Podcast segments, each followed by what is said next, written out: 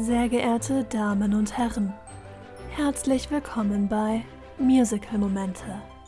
Bitte schalten Sie Ihre Mobiltelefone auf Nicht stören und genießen Sie die Show.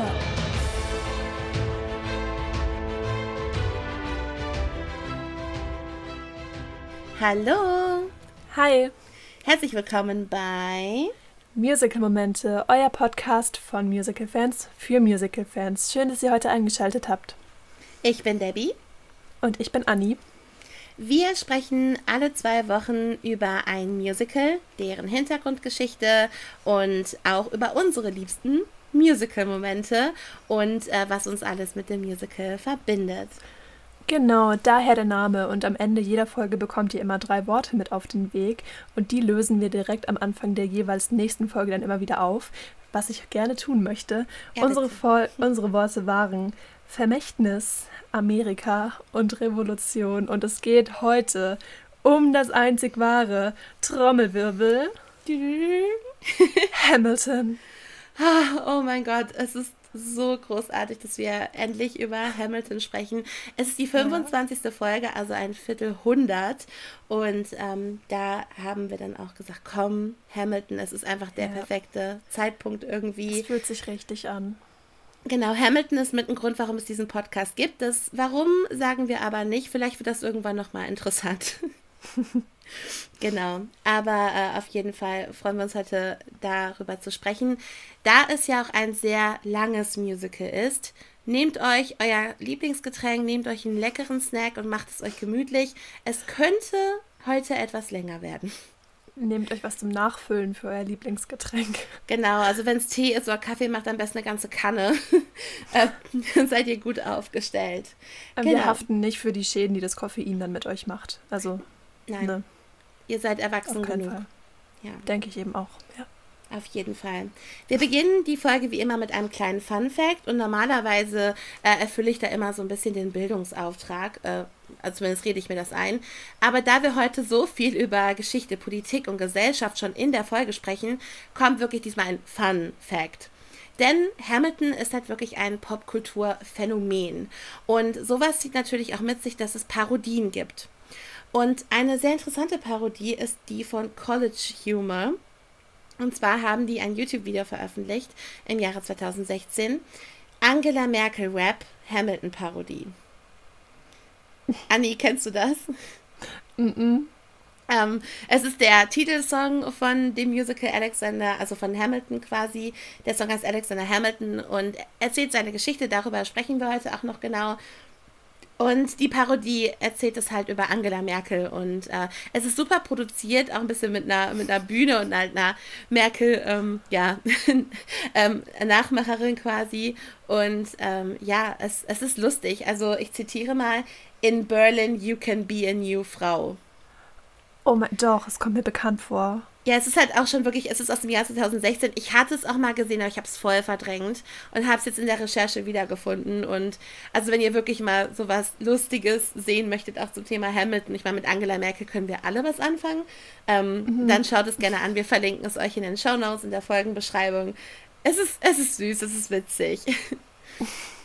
Ich meine, sie hat ein interessantes Leben, interessanten Werdegang, also warum nicht?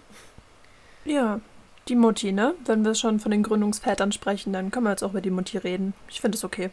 Ja, richtig. Also ähm, da gerne einmal äh, der Tipp, dass ihr da einmal reinschauen könnt. Das war Genau, Kulturtipp. Das war auf jeden Fall mein Fun Fact, weil ich glaube, das war wirklich noch nicht allen geläufig. Die meisten Sachen, die ich hatte, standen irgendwie auf der Wikipedia-Seite oder waren keine obvious. Deswegen habe ich gedacht, mache ich das.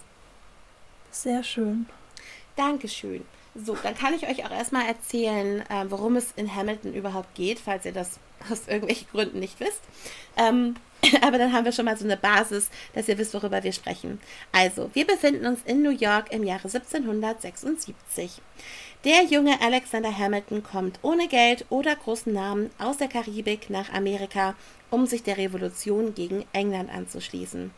Dort begegnet er unter anderem Aaron Burr, der einen ähnlichen Weg einschlägt, aber die beiden könnten nicht verschiedener sein. Alexander wird die rechte Hand von General George Washington und heiratet die namhafte Eliza Schuyler.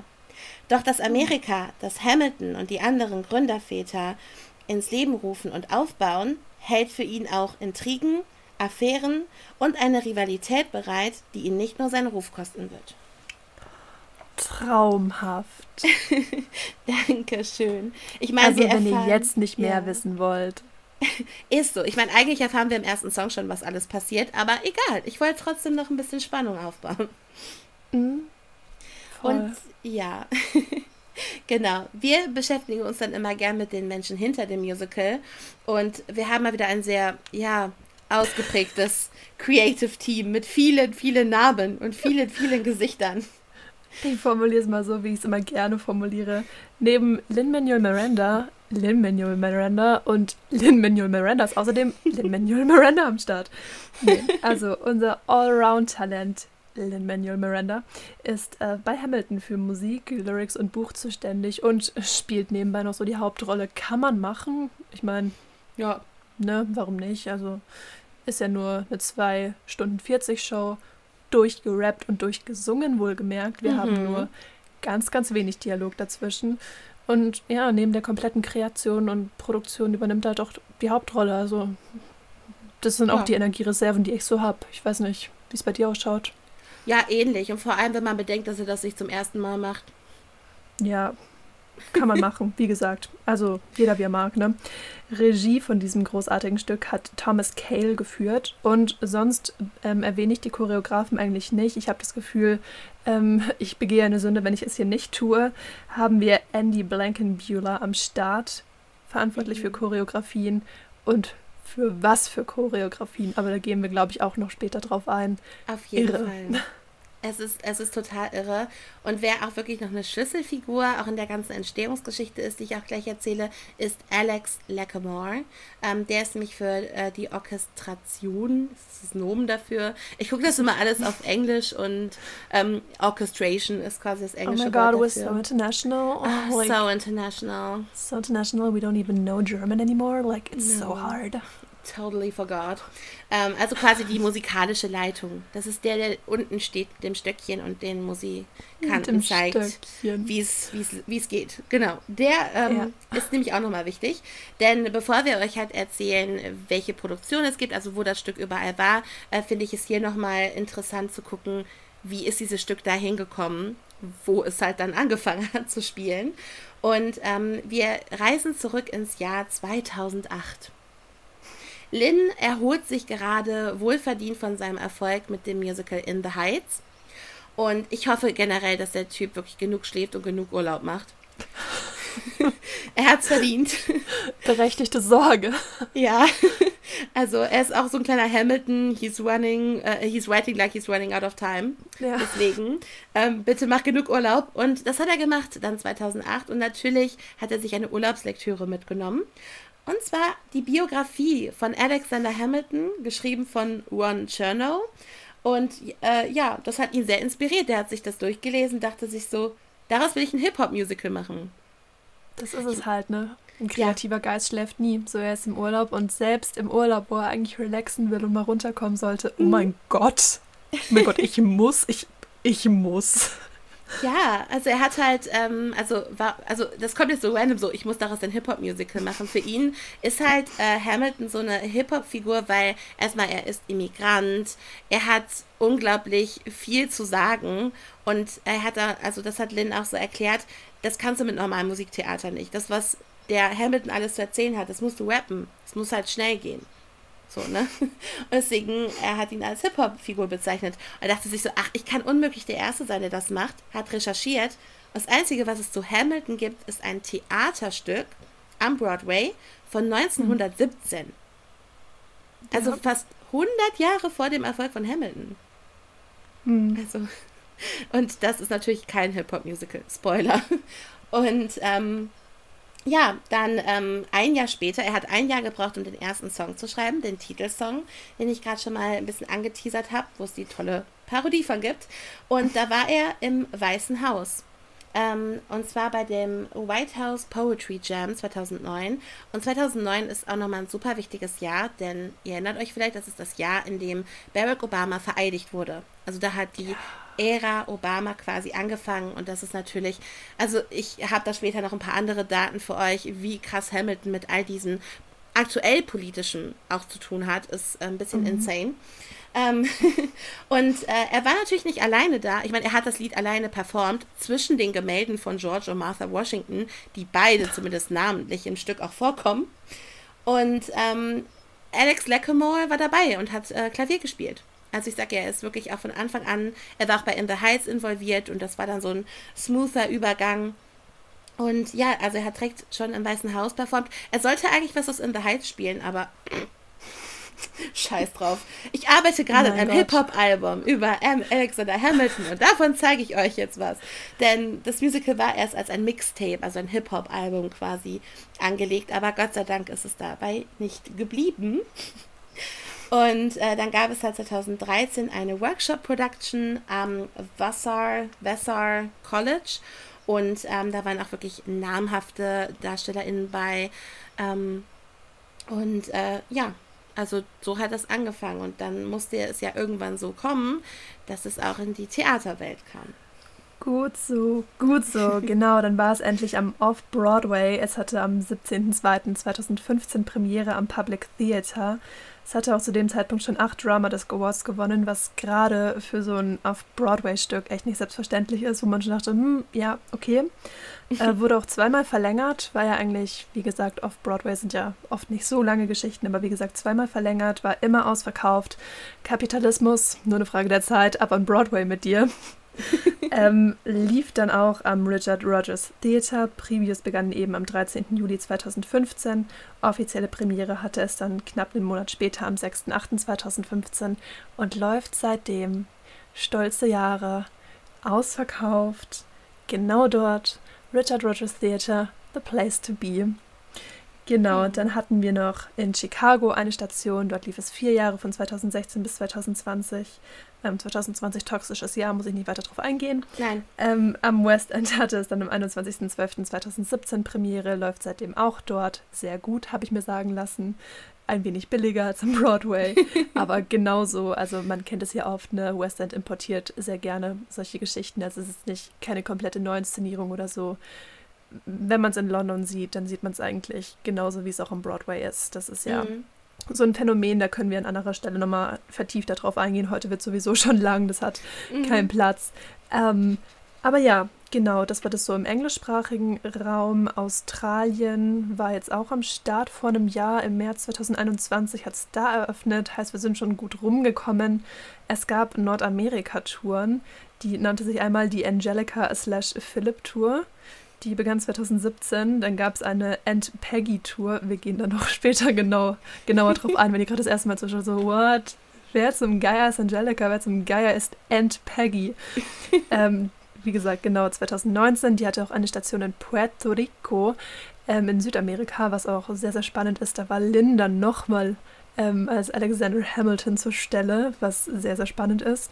Und in Los Angeles dann eben auch um 2020 rum. Genau, es gibt da noch eine gloriose deutschsprachige Inszenierung, habe ich mir sagen lassen. Wir wissen zu diesem Zeitpunkt noch nicht viel darüber. Wir werden nachher noch mal kurz drauf eingehen. Wie gesagt, wir wissen noch nicht viel. Wir können da auch noch keine wirklichen Worte drüber verlieren. Aber der Vollständigkeit halber soll es zum Zeitpunkt dieser Aufnahme natürlich nicht unerwähnt bleiben. Und mhm. genau, soweit sind wir in etwa. Also noch relativ jung. Viel gibt es nicht zu sagen, aber es ist schon ein bisschen rumgekommen. Und ja. wie gesagt, einfach super. Genau, wie gesagt, zu dem deutschsprachigen können wir später vielleicht ein bisschen was erzählen, weil alles, also zu dem Zeitpunkt dieser Aufnahme sind die alle noch im Prozess. Wir haben keine Bilder, wir haben keinen Cast, wir haben kein Recording, wir haben nichts. aber wir haben Spekulationen, spät. Träume und Hoffnungen. Genau, Spekulatius haben wir, aber sonst auch wirklich gar nichts. und deswegen äh, können wir nachher nur einen kleinen Ausblick geben und vielleicht noch ein bisschen was Spekulatius aus dem Schlussverkauf, weil es ist schon Februar. Genau, richtig. Deswegen, aber äh, ich hoffe, der ist halt dann nicht von 2020 noch, sondern wenigstens der von 2021 aus dem Schlussverkauf. Gut. ja, das ist immer so das, was wir euch am Anfang geben. Erstmal viel Information, viel zu verdauen. Aber dann mhm. kommen immer unsere Lieblingskategorien, weil da genau. geht es wirklich um unsere Lieblingslieder, Lieblingsmomente. Und eigentlich suchen wir uns immer so ein paar Sachen aus. Aber wir haben rund 40 Songs. Wir haben halt auch nur Songs, das heißt nur, aber wir haben keine Dialoge. Das heißt, wir haben uns unglaublich viel ausgesucht, weil es gibt unheimlich viel in diesem Musical, worüber man sprechen muss. Und ja. ähm, deswegen wird das jetzt ein etwas längerer Teil, wo wir euch einen Einblick darauf geben, was unsere Highlights waren. Komplett subjektiv. Es kann bei anderen schon wieder komplett anders aussehen, wenn man welche hat, die sich eher für geschichtliche Sachen interessieren, eher für die politischen Sachen. Und ja, aber ich würde sagen, wir fangen einfach mal an. Und da wir genau. mal chronologisch vorgehen, ähm, hast du das Wort. Genau, nochmal kurz ähm, an der Seite. Es ist ja auch das Schöne an Subjektiven, dass jeder mhm. eben anders empfindet und den einen berührt Punkt A, wo der andere dachte, oh, den Punkt habe ich voll verpasst und vielleicht inspiriert es den nochmal, okay, krass, wie sie das erzählt hat, vielleicht schaue ich einfach nochmal rein. Das habe ich überhaupt nicht gesehen, weil das ist auch so ein Ding mit Hamilton. Du kannst es 15 Mal schauen und dir werden noch Sachen auffallen, wo du dachtest, wie konnte ich das die ersten 15 Male übersehen? Aber ja, da ist es ja und da war es die ersten 15 Male auch schon. Das ist einfach irre. Also wir mhm. sprechen hier auch von 40 Songs. Sonst suchen wir uns für gewöhnlich jeder zwei bis drei aus. Das ist hier einfach schier unmöglich. Ich glaube, das ist keine subjektive Aussage, das ist eine objektive mhm. Aussage. Du kannst aus 40 nicht zwei bis drei auswählen und die anderen guten Gewissens sagen, okay, waren nicht so, weil die waren alle super. Also Hamilton ist ein einziger Serotonin-Moment. Wir haben da ja. auch wirklich gestruggelt. Wir haben geschrieben, ich, ich, ich finde nichts. Mein Lieblingsmoment ist von 000 bis Stunde, bis zwei Stunden 40 Minuten so. Ähm, und dementsprechend ähm, soll das jetzt auch keine Abwertung der Lieder sein die wir nicht erwähnen, weil wir alle wirklich ganz großartig finden und jeder Song hat seine Daseinsberechtigung und seine Qualitäten. Genau, äh, wir fangen an. Ich, ich verliere mich jetzt Sehr schon. ich verliere mich jetzt schon. So hat der Stift sich auch verabschiedet. Gut, ähm, ich fange an und wir fangen direkt am Start an. Ich finde, das ist ein ganz guter Einstieg. So, wir fangen direkt mit dem ersten Lied an.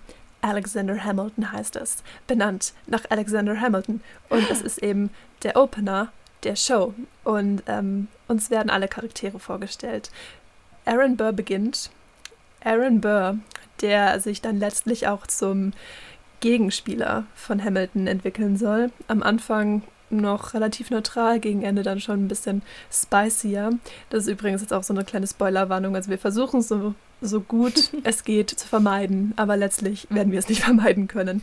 Also ja. wenn ihr wirklich nicht gespoilert werden möchtet, ihr wisst Bescheid. So, wir lernen Burr kennen, der Hamilton vorstellt, der sich dann letztlich selbst im Refrain vorstellt. Wir lernen die Skylar Sisters kennen.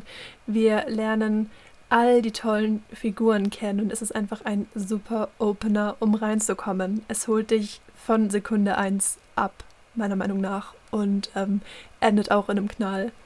Und dann geht's nahtlos über in die Geschichte. Und es spoilert schon am Anfang direkt. Also stellt euch darauf ein, aber ähm, es macht Laune und ähm, ist daher mein Lieblingslied Nummer eins. Ja, kann ich total äh, verstehen. Also ich weiß noch, als äh, damals die Ankündigung kam, dass äh, es einen Pro-Shot geben wird von Hamilton. Also, da erzählen wir nachher noch ganz, ganz viel zu. Und ähm, ich habe das Lied den ganzen Tag gehört. Irgendwie nur das Lied, weil es mir einfach so dieses Gefühl dafür gegeben hat. Dieses kommt jetzt was Großes und es geht um Hamilton und das Lied fängt auch, finde ich, alles sehr gut ein. Man sieht alle Charaktere, die Bühne ist gut in Szene gesetzt. Man sieht das Ensemble, auch sehr, sehr wichtig, da gehen wir später auch noch drauf ein. Also, es ist so der perfekte Anfang, wirklich. Ach, mhm. Ich lieb's, ich lieb's einfach. Das werden wir jetzt öfter noch sagen, glaube ich. Ja, genau diesen Spruch. Ich lieb's. Ich lieb's. Oh Gott, das ist toll, oh mein Gott, ja. Ja. Ach, einfach sehr, sehr schön. Gut, also wenn wir in der Chronologie bleiben, musst du, glaube ich, äh, tatsächlich äh, weitermachen, wenn du möchtest. Genau, dann kommen wir jetzt zu Nummer zwei von meinen Lieblingsliedern und das heißt Skylar Sisters.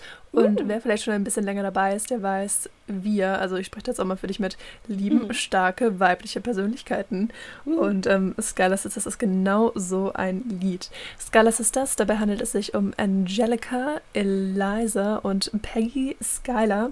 Und in diesem Lied werden sie nochmal so ein bisschen vorgestellt. Also in Alexander Hamilton haben sie natürlich auch schon Auftritt, ähm, aber da eher so nebensächlich und Skylar Sisters ist ihr Lied, obviously. Es heißt Skylar Sisters.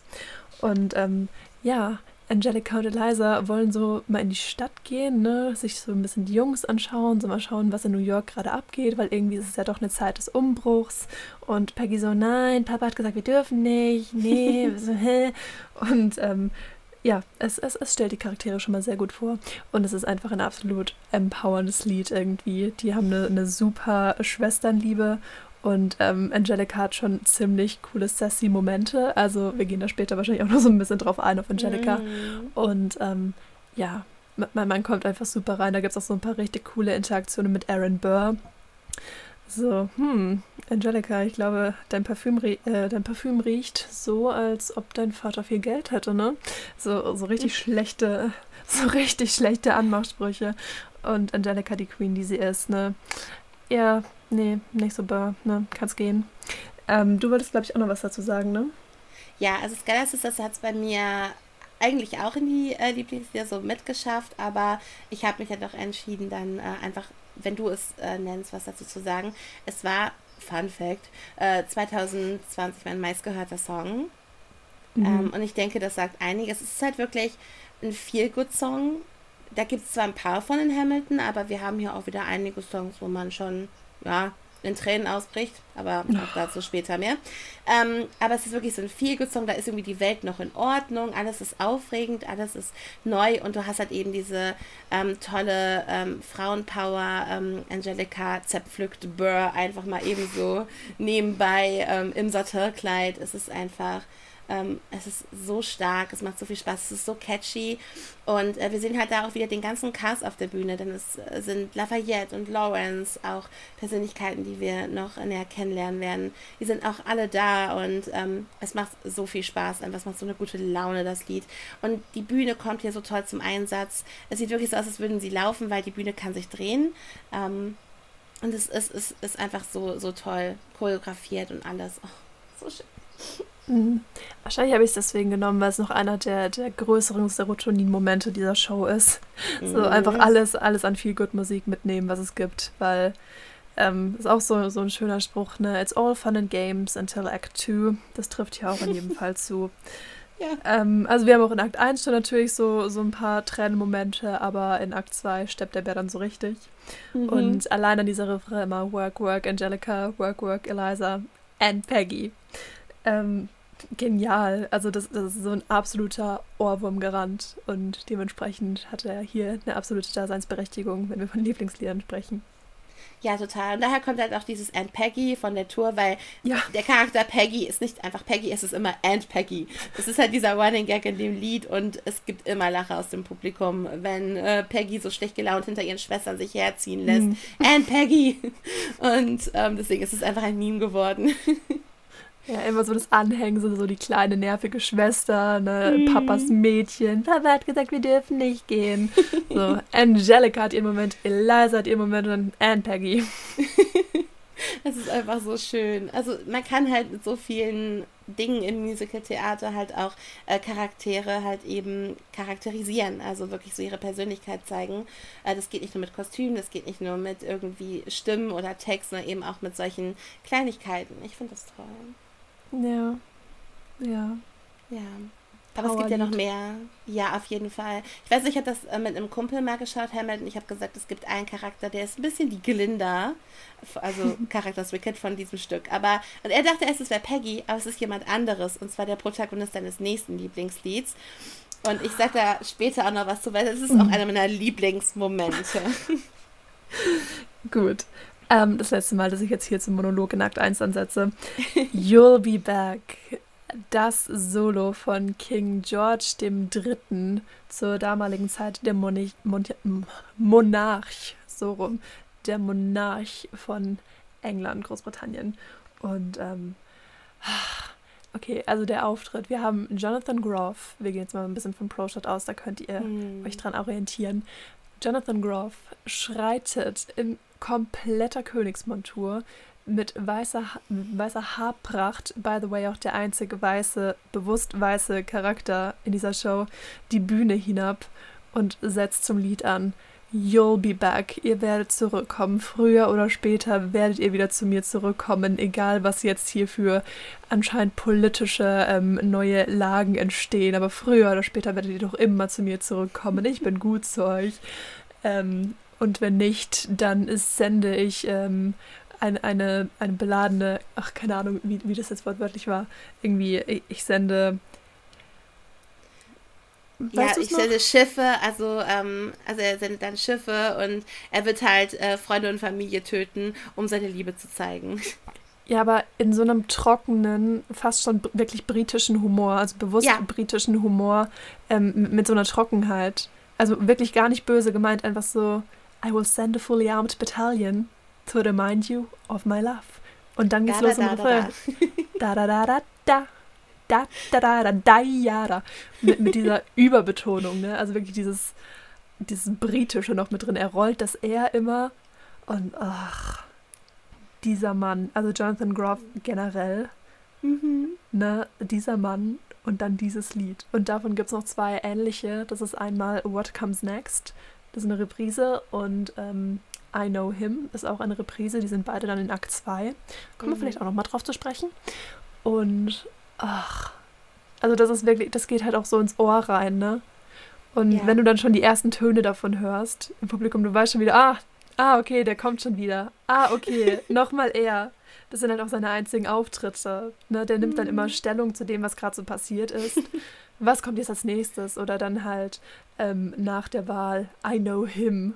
Ähm, ja, er nimmt halt immer dann so Stellung, was halt, ja, er, er ist ja Oversea, quasi ein, ein Ozean an ocean away und ähm, oh. bekommt das alles immer so am Rande mit und nimmt dann immer Stellung dazu und das ist einfach herrlich. Also es ist total herrlich, weil eben er ist halt, ähm, ich meine, King George III, ich meine, es basiert ja alles lose auch wirklich auf wahren Begebenheiten und der ist ja auch im Alter irre geworden.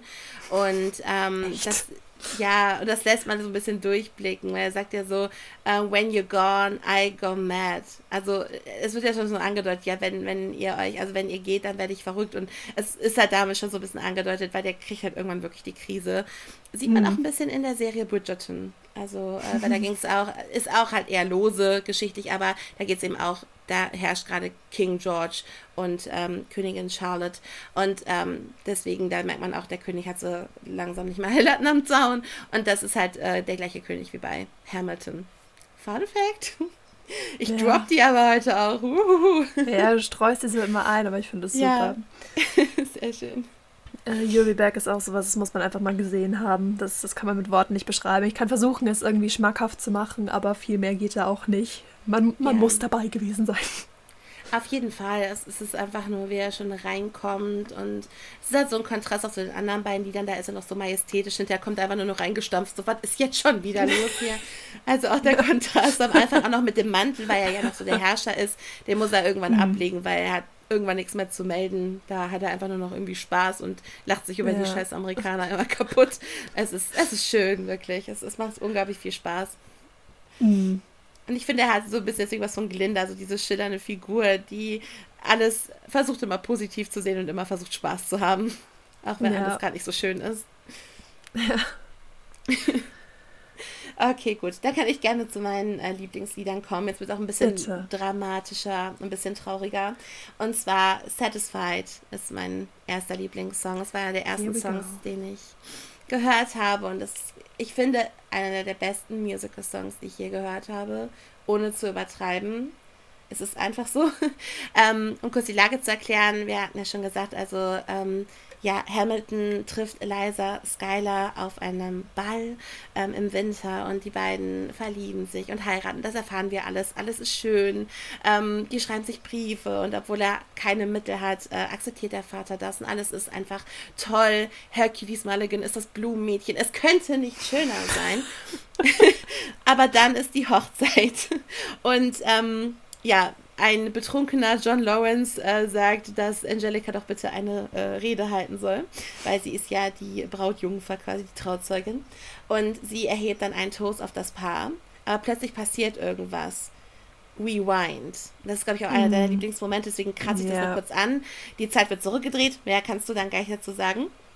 Und ähm, sie erzählt nochmal die ganze Geschichte von dem Ball. Denn bevor Eliza ein Auge auf Hamilton geworfen hat, hatten er und Angelica einen kurzen ja, Kontakt und haben miteinander gesprochen. Es ist sofort um sie geschehen. Sie spürt eine Connection.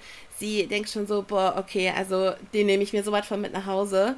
Aber dann wird es tragisch. Sie sieht nämlich, dass ihre Schwester eben helpless ist, also das Lied eben, ähm, was davor mit der Hochzeit war. Und da, da kommt halt wirklich der komplett starke Part, wo sie halt drei Wahrheiten aufsagt.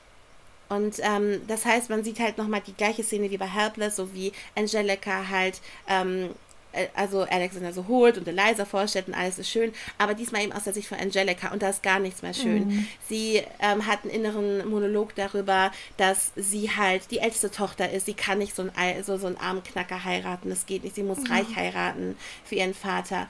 Ähm, sie ähm, sieht eben, sie liebt ihre Schwester über alles, sie könnte es niemals ertragen, sie weiß, ihre Schwester würde es nicht verkraften, wenn sie Alexander nicht bekommt. Und deswegen gibt sie Alex halt auf. Und was man bei Helpless halt nicht sieht, ist Angelicas Reaktion, wenn Eliza und Alexander so zusammen weg, sich wegdrehen und so happy sind. Und das sieht man gerade im Pro-Shot in einem Close-Up. Angelica ist zerstört. Mm. Und dann kommt langsam halt wieder, ähm, dann wird die Drehbühne auch wieder eingesetzt sie wirklich die beiden, das Hochzeitspaar küsst sich vor ihrer Nase in diesem Moment. Das ist so der, der Herzschmerzmoment. Und dann, ähm, ja, ist, sind wir wieder auf der Hochzeit und sie wünscht ihnen alles Gute. Sie, oh, es ist wirklich so traurig und es ist so eine starke Performance von allen Angelicas, die ich je ähm, in Ausschnitten gesehen habe. Es ist halt viel Rap dabei, also es ist weiblicher Rap, was man mhm. ja auch nicht oft hat. Ähm, es ist halt ja. viel Female Power drin. Angelica nochmal so als Charakter, die sich eigentlich behauptet, die clever ist, aber halt eben ja gesellschaftlich nicht dazu in der Lage ist, den Mann zu heiraten, den sie da will. Und halt auch dieses Rewind, wo wir später oh noch bekommen. Gott. Es ist so großartig und ähm, ja. leider ist das historisch überhaupt nicht akkurat, weil Angelica war schon längst verheiratet, als sie Alexander getroffen hat. Aber Alexander hat gesagt, das ist langweilig zu erzählen. Es macht mehr Spaß als Storyteller, wenn sie nicht verheiratet ist. So einfach mhm. ist das. Ähm, aber ich finde das überhaupt nicht schlimm. Ich finde das toll. Ähm, diese diese ja, Dynamik auch dann zwischen den dreien, die hinterher nochmal wichtig wird. Es ist mhm. eins, wie gesagt, der großartigsten Lieder, diese, also diese Effekte im Song, auch wenn man dieses Rewind, ach, es ist so schön.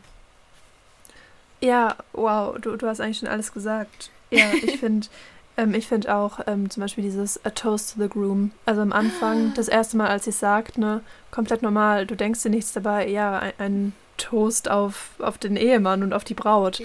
wie man es halt macht, ne? Dann setzt es eben alles ein. Du erfährst ihren kompletten inneren Monolog. So ja. ein kompletter mentaler Striptease. Ähm, dann geht's wieder zurück und wie gesagt, dann küssen die sich, ne?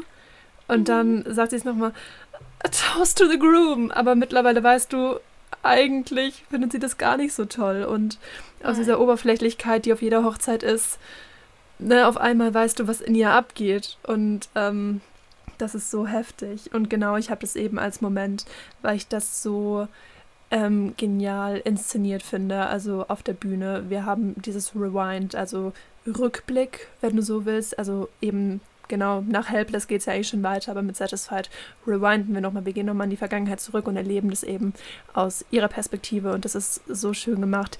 Ähm, Eliza ja. nimmt den Schleier wieder ab und das Ensemble dreht sich und äh, die Drehbühne kommt in Einsatz. Wir haben Lichttechnik, wir haben ähm, Ton, also schon Ton, der mhm. voraufgenommen ist, der dann auch so ähm, geechot ist und Genau, eigentlich die komplette Szene nochmal und am Ende wird es dann eben wieder vorgespult. Also es ist halt wirklich live inszeniert, wie wenn du vor und zurückspulst.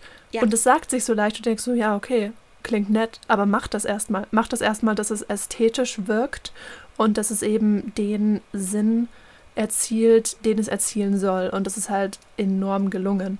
Und das habe ja. ich so auch noch nie gesehen bei irgendeinem Stück, dass halt wirklich eine Szene zweimal am Stück erzählt wird und dass es funktioniert und dass es nicht ansatzweise langweilig ist, weil du eigentlich ja. genau das nochmal erzählst, was du davor verpasst hast oder was dir nicht erzählt wurde. Wir haben auch Überschneidungen, logisch. Elizabeth Schuyler. Schuyler, my sister. Also das haben wir doppelt drin. Ne? Ja. Muss auch. Also klar, damit du so ein paar Anhaltspunkte hast, damit du weißt, wo es ungefähr hin ist. Aber ja, ja schon krass. Also es ist wirklich, wirklich gut gemacht. Und ähm, es, es ist halt auch so schön, wie sie ihre Liebe so rationalisieren muss. Also natürlich ist es nicht schön, mhm. aber das, das zeugt halt von diesem Charakter. So klar ist sie verliebt und das ist komplett irrational und ähm, Kopf ist eigentlich ausgeschaltet und irgendwie hat sie nur Bauchgefühle und das Herz leidet, aber dann trotzdem, warte mal, ich bin die älteste Tochter, ich, ich kann nicht, ich kann nicht ja. und, und, meine Schwester steht auf ihn und ich muss reich heiraten und ähm, all diese Dinge, mit denen sie dann eben versucht, ja, ihre Gefühle nichtig zu reden. Und das ist so dramatisch eigentlich, wenn du, wenn du dir das mal so, so vorstellst.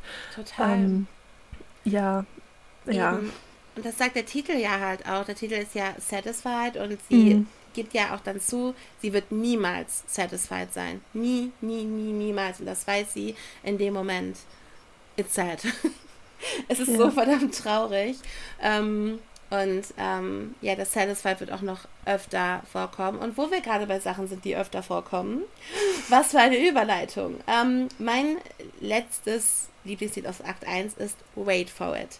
Und es ist vor allem so, weil ich ein YouTube-Video geschaut habe. Es ist sowieso ein gutes Lied, aber ich habe ein sehr tolles YouTube-Video geschaut, das werde ich auch gerne verlinken, über Leitmotive. Also wenn ihr den Podcast kennt, wir haben schon öfter darüber ges äh, gesprochen. Ein Leitmotiv ist halt quasi, das kann, können Worte sein, Tonfolgen, was wirklich sich komplett durchzieht durch ein Musical und was auch eine eigene Geschichte erzählt. Und es gibt viele in Hamilton auch diese Melodie von ähm, dieses dünn, dünn, dünn, dünn oder halt ähm, der Anfang von den äh, King George Liedern oder halt das von Satisfied dü, dü, dü, dü, dü, dü, dü. kommt auch richtig oft vor. Aber mein Lieblingsleitmotiv, auch ein bisschen wegen dem Video, weil mir das so nie krass bewusst war, ist halt das Wait for It Motiv. Ähm, wir sind jetzt ein bisschen nach der Hochzeit und äh, ich habe ja schon in der äh, Synopsis gesagt, dass Alexander und Aaron Burr, also die könnten nicht unterschiedlicher sein, weil Alex, der hat halt nichts zu verlieren, der kommt aus dem Nichts. Und der, äh, der macht einfach, der, der macht einfach, der, der macht, was er will, der will, der weiß, was er will. Und bei Aaron Burr ist das ein bisschen anders, weil der hat einen tollen Namen, der hat aber auch niemanden mehr. Also seine Familie war sehr einflussreich, aber die sind halt auch alle gestorben, er ist ziemlich alleine da. Und ähm, hat auch dann eine, äh, also eine Frau, die er liebt, die ist aber mit einem britischen Offizier verheiratet. An Betracht der Lage bisschen schwierig. Und, ähm, aber er will alles irgendwie so langsam angehen. Er denkt so, ja, es wird schon irgendwie alles gut. Ich werde einfach warten und dann wird auch schon alles gut. Dieses Wait for it, was für Alexander, Alexander, Alexander, Alexander Hamilton äh, nicht in Frage kommt. und, ähm, und da geht es halt in dem Lied drum. Also Aaron Burr erzählt so zum ersten Mal seine Geschichte äh, eben über Theodosia, seine, seine äh, Geliebte, ähm, dass er da warten will, dass er darauf warten will, seinen Purpose zu finden, was halt sein Erbe angeht und dass er halt auf alles warten wird. Aber das frustriert ihn gleichzeitig auch, weil er sagt so, Hamilton, der macht einfach, ne, er hat nichts zu beweisen, er hat nur, er hat nichts zu verlieren, er kann einfach, aber bei mir hängt so viel Druck dran. Und wenn wir eins seit kurzem über Lin Manuel Miranda wissen, ist es, er kann Songs über Druck schreiben. Ja wer das verstanden hat, I love you. so. Und, und ähm, genau, also Wait for It ist so der Anfang davon. Und ähm, es ist dieser Kontrast von Hamilton und Burr, der wirklich sich bis zum Ende auch wirklich ziehen wird. Es ist eine tolle Ballade. Also, ähm, und es ist gar nicht mein letzter Lieblingssong, sehe ich gerade. ich habe ja noch einen. Und, ähm, so schnell werdet genau. ihr nicht los, ne? Nee, so schnell werdet ihr die Lieblingslieder nicht los. Wir sind ja erst bei Akt 1, liebe Kinder. Deswegen, also, und ähm, wirklich dieses Wait for It, ähm, das wird sich durchziehen. Und ich glaube, dann komme ich auch. Oder willst du noch was zu Wait for It sagen, bevor ich weitermache? Ich kann das nur unterschreiben. Ich setze da mein Kürzel drunter. Sehr schön. okay, approved by Annie. So. Ja. Dann äh, bei dem nächsten Lieblingssong, da hatten wir auch eine Überschneidung, also wirst du da auf jeden Fall auch mhm. gleich was zu sagen können. Es ist Gibt's. auch einer der genialsten Songs, die ich je gehört habe. Also ja. es ist so ein krasser Superlativ, aber das ist bei Hamilton voll normal. Und zwar ist es das Finale des ersten Akts. Und wer diesen Podcast kennt, weiß, ich liebe Finale vom, vom ersten Akt. Es ist nonstop. Ach, ja. Genau, also es ist sehr viel passiert. Ähm, der Krieg ist vorbei. Amerika steht in den Startlöchern und Alexander Hamilton hat viel, viel, viel, viel zu tun. Und das ist, glaube ich, auch eines der bekanntesten Zitate oder halt das, was man am meisten kennt von Hamilton, dieses Why do you write like you're running out of time oder How do you write like you're running out of time? Ähm, weil Alexander, der, der, der der, der hasselt halt. Also der geht halt richtig ab, der, der will nach oben, der will keine Zeit verlieren, der, und, und da haben wir halt Burr auch die ganze Zeit, der wieder so ein bisschen hesitated, der sich so ein bisschen Zeit lassen will. Und ähm, das zeigt sich zum Beispiel auch sehr gut in dem Dialog zwischen den beiden, denn Burr ist ein sehr guter Anwalt und Alexander sagt so, ja, ähm, wir möchten halt dem, ja, dem Volk beibringen oder halt erklären, dass unsere Verfassung gut ist, wofür die gut ist. Weil ich meine, Amerika war eine der ersten Demokratien. Das kannten die Leute halt nicht. Die kannten halt nur so Monarchien oder so. Das war was ganz Neues. Das gab es ja seit den alten Griechen nicht mehr so wirklich. Ähm, deswegen, das musste man denen ja erstmal erklären, warum es gut ist, dass was gewählt wird und so. Und, ähm, und er wollte Burr mit an Bord haben, aber Burr hat gesagt, nee, ich warte lieber ab, ist mir zu risky, ne, halt. Und äh, da kommt auch wieder dieses Wait for it Motiv zum zweiten Mal. Mhm. Ähm, und wo er sagt so, ja, ich, ich ähm, halt lieber alles so bei mir, ich sehe lieber erstmal zu, wie das alles wächst, das Land und so. Und ähm, ja, da kommt es halt auch wieder vor. Und das ist nicht das letzte Mal, noch lange nicht. Und äh, es ist halt, und ich glaube, da kannst du jetzt, das, also ich übergebe das jetzt mal zu dir, denn wir haben einige Charaktere, die vorkommen. Angelica, die halt mit ihrem Mann nach London geht. Sie hat nämlich auch jetzt einen Mann gefunden. Eliza fragt sich, was aus der Beziehung wird. George Washington wird Präsident. Es sind sehr viele Charaktere und dann kommt es zu etwas, was typisch Lin-Manuel Miranda ist. Da kannst du gerne was zu sagen. Ich hoffe, wir meinen das Gleiche. Wenn nicht, wäre das ich jetzt denke. sehr unangenehm. ich denke. Es kommt halt irgendwie, wie kann man das am besten nennen, zum, zum offiziellen Showdown jetzt nicht wirklich, aber es steigert sich halt alles enorm hoch. Also wir haben dann fahrende Treppen, wir haben ungefähr mhm. alle Charaktere, die es gibt auf der Bühne und wir haben vor allem in Nonstop, und deswegen habe ich primär es auch ähm, zuerst eigentlich ausgesucht, äh, so viele, jetzt nicht unbedingt Reprisen, aber so viele Andeutungen auf vorherige Lieder also wir haben da eben, wait for it, du schon sagtest, wir haben History Has Its Eyes on Me mit drin, teilweise Ausschnitte. Wir haben das Ganze endet glorios in My Shot, was auch mit Abstand eins der besten Lieder aus Hamilton ist, definitiv. Mm. Und das war jetzt zum Beispiel auch mein Grund, warum ich My Shot nicht genommen habe. Also auch einfach, weil es super schwierig war, sich festzulegen, weil My Shot halt da auch mit drin verarbeitet war. Und das macht Nonstop halt so, so was Gutem, weil du da von allem nochmal so die besten Highlights drin hattest. Und genau das steigert sich dann eben so hoch am Ende, ähm, bis Alexander dann die Treppe hochgeht, ne? einschlägt ja. und ähm, sich erstmal von Eliza losmacht, von Angelica losmacht. Nein, ich muss jetzt so viel arbeiten, ich habe keine Zeit für all das. Ähm, und ja, der Akt 1 endet dann eben mit I am not thrown away my shot. Ich werfe meine Chance Boom. nicht weg, ich greife das jetzt an. Boom. Und es wird schwarz. Und wir werden in die Pause entlassen mit Brezel und Sekt. Und, ähm, wie immer. Wie immer. Wie immer. Es ist, es ist keine, keine Podcast-Folge mit Annie und Debbie, wenn nicht die Pause mit Sekt und Brezeln eingeläutet wird. Genau, Richtig. und ähm, ja, mein Gott, es, es, es, ist, es ist genial. In, in Nonstop ist zum Beispiel auch ähm, Hamilton wrote The Other 51. Was auch eins der genialsten Zitate aus Hamilton ja. ist. Wirklich.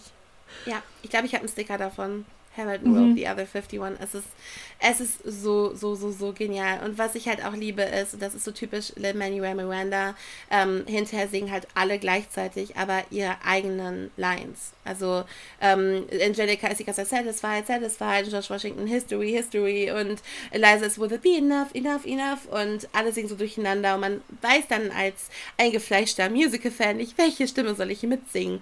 Und das gibt es in In the Heights, das gibt es in Encanto. Es ist typisch Lin Manuel Miranda. So ungefähr in der Mitte haben wir was raus, wo keiner weiß, was er hören will, was er singen will, soll, möchte, darf. Ähm, es ist ein Overkill, den ich jedes Mal gerne hinnehme. Jedes Mal, wenn ich den Song höre. Und vor allem hat er dann auch noch dieses unverschämte Talent, daraus einfach keine Kakophonie zu machen. Nö. Alles Denkbare überschneidet sich und das klingt auch einfach noch gut. Ja. Also die Dreistigkeit Ja, ja, nichts ist fehl am Platz, nichts ist, wo du denkst, irgendwie äh, kann, kann, der mal leise sein, ich kann mich nicht konzentrieren, sondern alles hat irgendwie Daseinsberechtigung und ja. keine Line zu viel, keine Line zu wenig. Äh, grandios. Ja, auf jeden Fall. Sollen wir dann ähm, schon in Akt 2 mit den Liedern oder sollen wir mit unseren Momenten noch in Akt 1 bleiben? Was meinst du? Ich würde, ich würde Akt 1 abschließen, also Momente ja. noch machen. Dann können wir einmal zwischenatmen. Ihr könnt euch ein neues Getränk machen und dann geht's emotional genau. mit einem Kopfsprung ähm, in den Wahnsinn in Akt 2. Genau, fangen wir an. Momente. Es tut mir gerade sehr leid für alle, die das erste Mal zuhören. Eigentlich eskaliert es nicht so, aber es muss Nein. einfach. Es ist so viel. Es muss einfach, das stimmt. Gut, ähm, magst du, soll ich? Ich kann äh, sonst auch gerne, ähm, also einen Moment hatte ich tatsächlich schon, das kann ich ja sagen. Da habe ich auch gerade schon ein bisschen was zu gesagt. Der, der Entry, also quasi die Einführung von King George III. Wir haben gerade schon darüber gesprochen, wie er reinkommt. Äh, diese majestätische ähm, Ader, es ist halt wirklich, vor allem, es ist nicht nur das, sondern vorher kommt Silence, a message from the king. Also das sind Fanfaren quasi, die sagen, a message from the king. Und dann kommt er halt so ganz langsam majestätisch rein. Es ist so eine geile Ankündigung. Und dann kann ich auch gerne, wenn du möchtest, die andere gute Ankündigung nehmen, die mein anderer Lieblingsmoment sind. Ich liebe ein, eine gute Charaktereinführung und die hat vor dem einen George der andere George. Wir haben ja zwei Georges hier. Aber nicht zu verwechseln, ähm, ist äh, King George mit George Washington. Denn mhm. ähm, nachdem George da, äh, das ist nämlich direkt danach quasi, also George sagt so, ja, pff, also ihr werdet eh zurückkommen, so ich schicke meine ganzen Flotten, viel Spaß. Und äh, dann kommen die halt auch nach New York und ähm, Alexander bringt es auf den Punkt, wir brauchen jemanden, der uns führt. Und dann beginnt diese epische Sache in White Hat Man. Here comes the general, ladies and gentlemen. Here comes the general. The, the moment, moment, you've been, been waiting for. Genau. Here comes the general. The pride of Mount Vernon. Here comes the General. George Washington. Und er kommt rein in voller Montur mit diesem Generalshut, mit einem fucking Schwert und Anzug. We are outgunned. What? Outmanned. What? Outnumbered, outplanned. Es ist, also ihr merkt, wir lieben es. Ähm, es ist ja. so ein toller und auch gerade, also King George wird eher mit so Lachern begrüßt und das ist halt so dieser geile Kontrast auch zu George Washington, diesem Kriegshelden, diesem Veteranen, der mit Applaus und Jubelrufen halt auch einfach, der komplett ernst genommen wird und begrüßt wird. Ich mag halt beide Entries und ich mag diesen Kontrast unheimlich gerne. Mm. Oh, love it. Oh, super. Sehr gern. Okay. Ähm, mein nächstes, ich, ich versuche es gerade historisch so ein bisschen einzuordnen.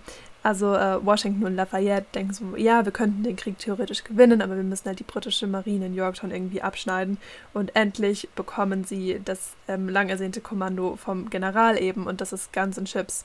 Und Guns and Chips, ich kann jetzt nicht sagen, dass es offiziell so ist, aber ich meine, es wird als einer der schnellsten Musical Theater Songs, die es jemals gab, gehandelt. Und ja. das ist Fakt. Und dementsprechend ist das hier auch ein Moment. Also wir haben Guns and Chips so schnell gerappt. Also das ist halt wirklich, das unterscheidet die Musical Theater Kit Streu von der Musical Theater Kit Weizen. Ähm, manche können das mit rappen, andere nicht. Nein, Spaß. Das ist ja. wirklich, das ist so gut wie unmöglich. Also das ist ich so kenne wahnsinnig die Worte. schnell. Ich kenne die Worte. ich kenne ich die Worte auf halber Geschwindigkeit auch. Ja, richtig, richtig. Ich kenne die Worte, aber ich kann sie nicht in der Geschwindigkeit einander rein, wie es halt die großartigen Lafayette-Darsteller können. Genau, und ähm, das Ding ist halt, Lafayette steht währenddessen nicht auf der Bühne, schaut konzentriert in die Luft und versucht das irgendwie zu rezitieren. Nein, der springt fröhlich durch die Weltgeschichte, springt mal von einem Tisch runter, sieht dabei noch verdammt gut aus, tanzt, hm. ne, schauspielert, wie man das halt macht als Triple Threat am Broadway. Und das hat mich so wahnsinnig beeindruckt, als ich das das erste Mal gesehen habe, ne. Ja. Hamilton. Und es hört nicht auf. Das geht das ganze Lied immer so weiter. Und dementsprechend ja. Guns N' Chips, Honorable Mention, ähm, einer meiner absoluten Lieblingsmomente. Und ich bin jedes Mal aufs Neue beeindruckt. Also man gewöhnt sich da ja auch nicht dran, mit mhm. welchem Talent und vor allem, wenn man mal so den ganzen Globus betrachtet, wie viele Darstellende das einfach jeden Abend live performen. Und jedes ja. Mal muss das so wahnsinnig beeindruckend sein. Ach, super. Live-Theater, wir lieben es. Auf jeden Fall. Ja, so zum Timing habe ich gleich auch noch einen tollen Moment. Genau. Aber ähm, ich glaube, einen von dir hatten wir ja auch mit dem Rewind. Möchtest du sonst dazu noch irgendwas sagen? Nee. Aber ich glaube, ja, gut. nee.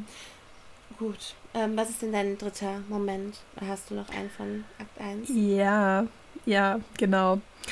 Ähm, also King George sieht sich irgendwie einer Niederlage gegenübergestellt. Wir haben es ja gerade schon Mhm. gehört. Wäre gut, wenn wir irgendwie die Briten so ein bisschen abschnüren.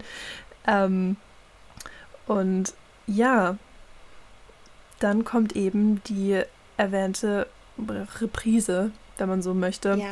ähm, in Form von What Comes Next. Und ähm, ich will jetzt gar nicht weiter drauf eingehen, aber es gibt einen Moment, wo wir, wir haben King George, ja, mit Krone, mit, mit rotem Pelz, mit Kniestrümpfen in seiner ganzen Royalität, in seiner ganzen versnobten Monarchie, ähm, mit dem gerollten R, ne, alles super vornehm. Und an einem Punkt dann, You're on your own. Awesome, wow.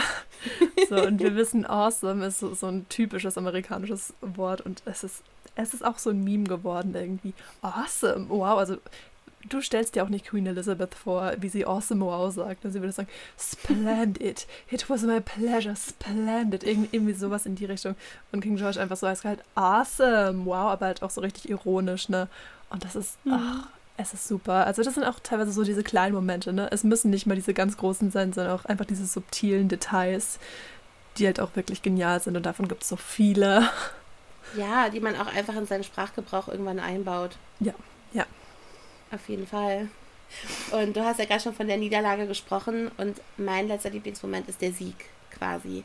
Also Mhm. ähm, es ist in dem Lied The World Turned Upside Down. Also es geht um äh, die Schlacht um Yorktown. Manche mögen sich ganz müde an ihren Geschichtsunterricht erinnern. Als ich den Hamilton geschaut habe, war ich auch so, Mist, klingelt was. Da war irgendwas mit Yorktown. Und ja, es ist halt ein großer Moment in dieser Unabhängigkeitskriegsgeschichte. Aber wir wollen hier über die Charaktere reden und über die Musik. Und ähm, es ist halt ganz großartig. Da wird halt wirklich erklärt, wie die halt dann Hercules Mulligan als Spion eingeschleust haben. Und dann kommt halt dieser tolle Moment, wenn die weiße Fahne von England gewedelt wird. George Washington lächelt und alle stehen auf irgendwie Tischen, auf Hockern und sind einfach nur glücklich. Und ähm, jeder sagt irgendwie etwas, was einem bedeutet. Ähm, zum Beispiel Lafayette, Freedom for America, Freedom for France.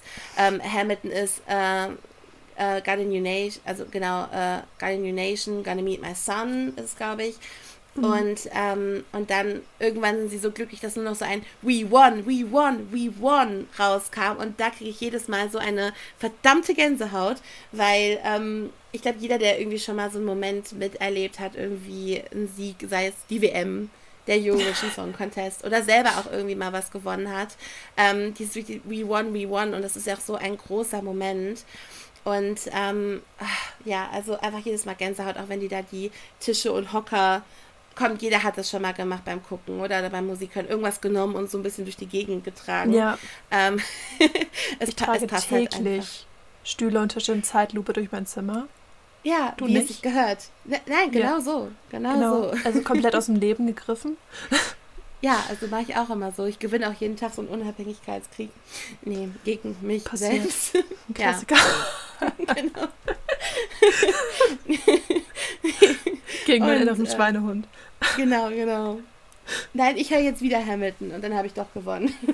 nee, und ähm, genau, also das ist wirklich nochmal so ein richtig, richtig toller Moment, wenn dann auch alle zusammen singen The World Turned Upside Down und dann, boom, Krieg vorbei. Ja, und dann kommt Mhm. Georgie und ist ein bisschen angepisst.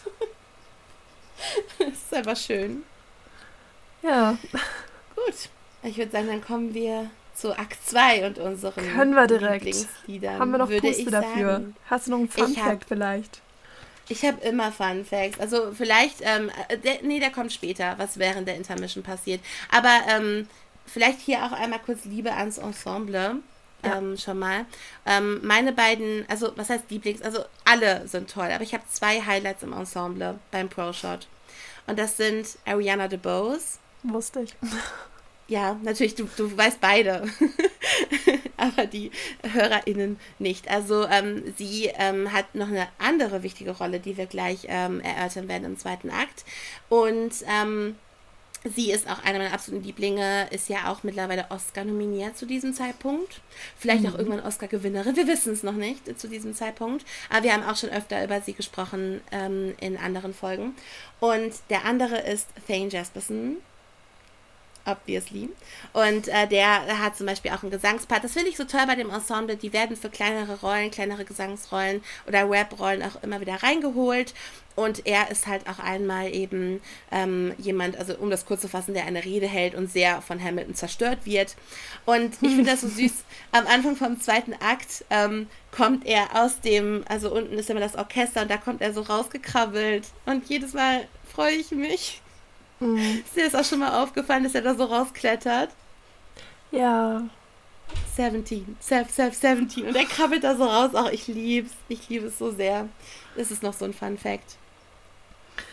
Okay. Danke. Gut. Frisch Gerne. gestärkt. Sind wir bereit für Akt 2? Immer. Ich denke schon. Gut. Ähm, Taschentücher sind griffbereit. Ja. Kann es sein, dass der erste Song sogar eine Überschneidung ist? It is. It is. Möchtest du anfangen? Gewiss, gewiss. Also, unser erster gemeinsamer Überschneidungspunkt ist Take a Break. genau. Es, es geht um Eliza und Angelica, die versuchen, den lieben Alexander zu überreden, den Sommerurlaub mit ihnen zu verbringen und einfach mal sagen, hey, komm, komm doch mal weg von deiner Arbeit, lass uns mal eine Zeit, eine schöne Zeit haben und mal leben. So Work-Life-Balance war irgendwie nicht so da beim, beim werten Mr. Hamilton. Aber er weigert sich, nein, ich muss auch an meinem Plan für den Kongress arbeiten und so und ich muss weiter in New York bleiben. Ich muss und das wird auch keine Folgen haben, versprochen. Mhm. Foreshadowing. Mhm. Ja. Und es ist wunderschön aufgebaut. Also es beginnt natürlich erstmal mit Philip, seinem Sohn, der Klavier spielt, was schon mal absolut mhm. wholesome ist. Daddy, ja. Daddy. My name is Philip, I am a poet.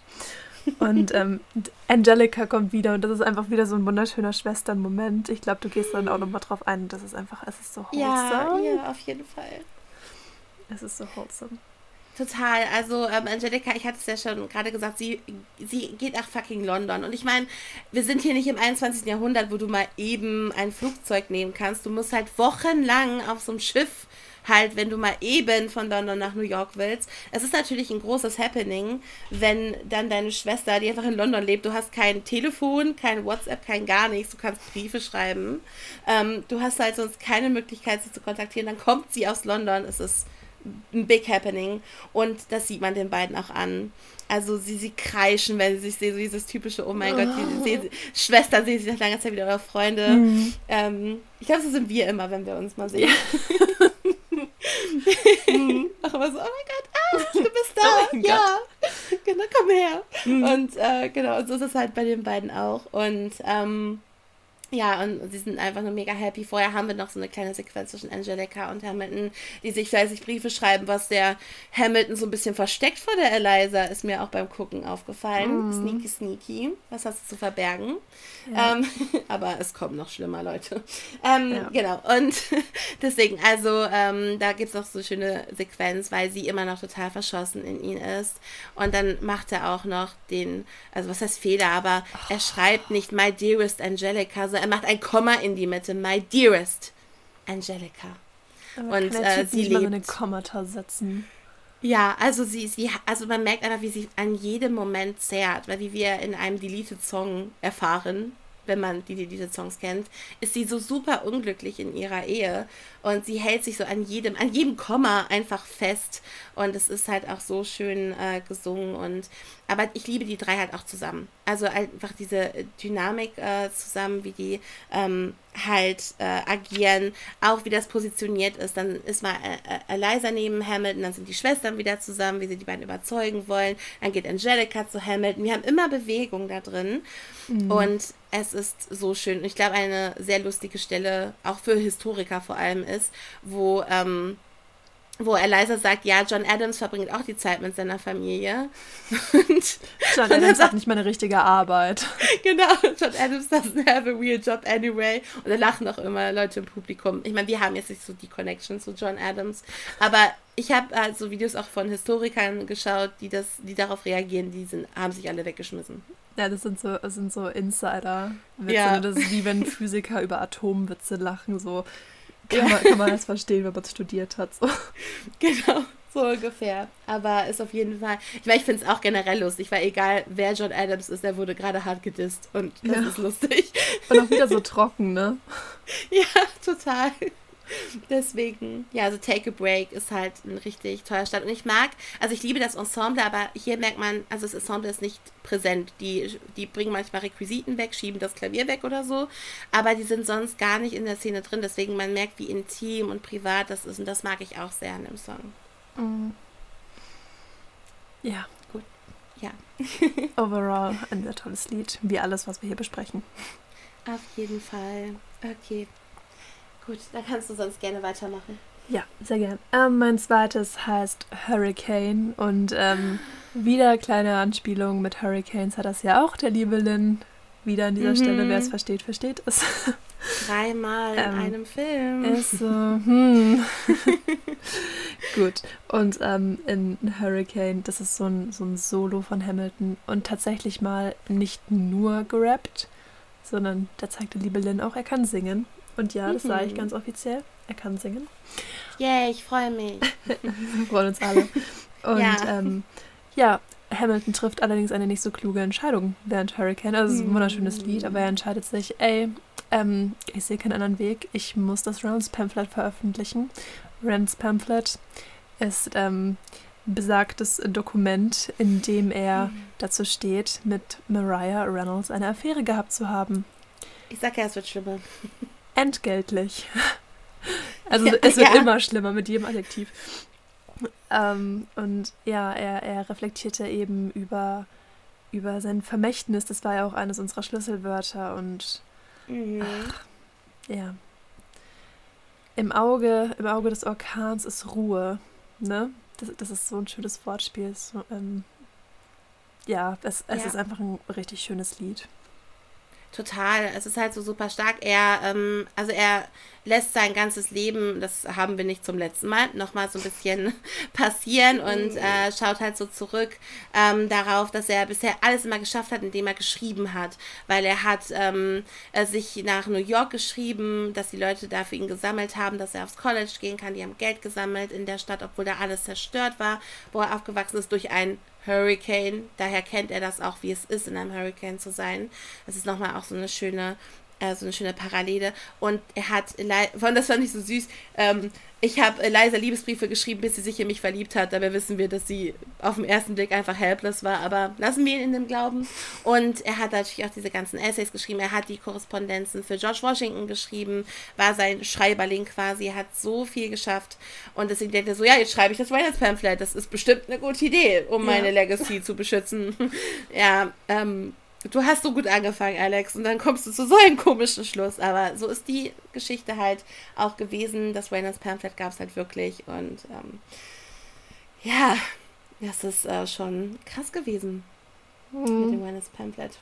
Gut, aber dazu sage ich später noch was bei den Momenten. Ich kann sonst gerne einmal mein zweites Lieblingslied aus Akt 2 sagen und damit auch ein bisschen meine Kennenlerngeschichte von Hamilton erzählen, wenn das für dich okay ist. Mhm. Genau, denn das erste Lied, das ich jemals von Hamilton gehört habe, so Mitte 2016 muss das gewesen sein, war Burn.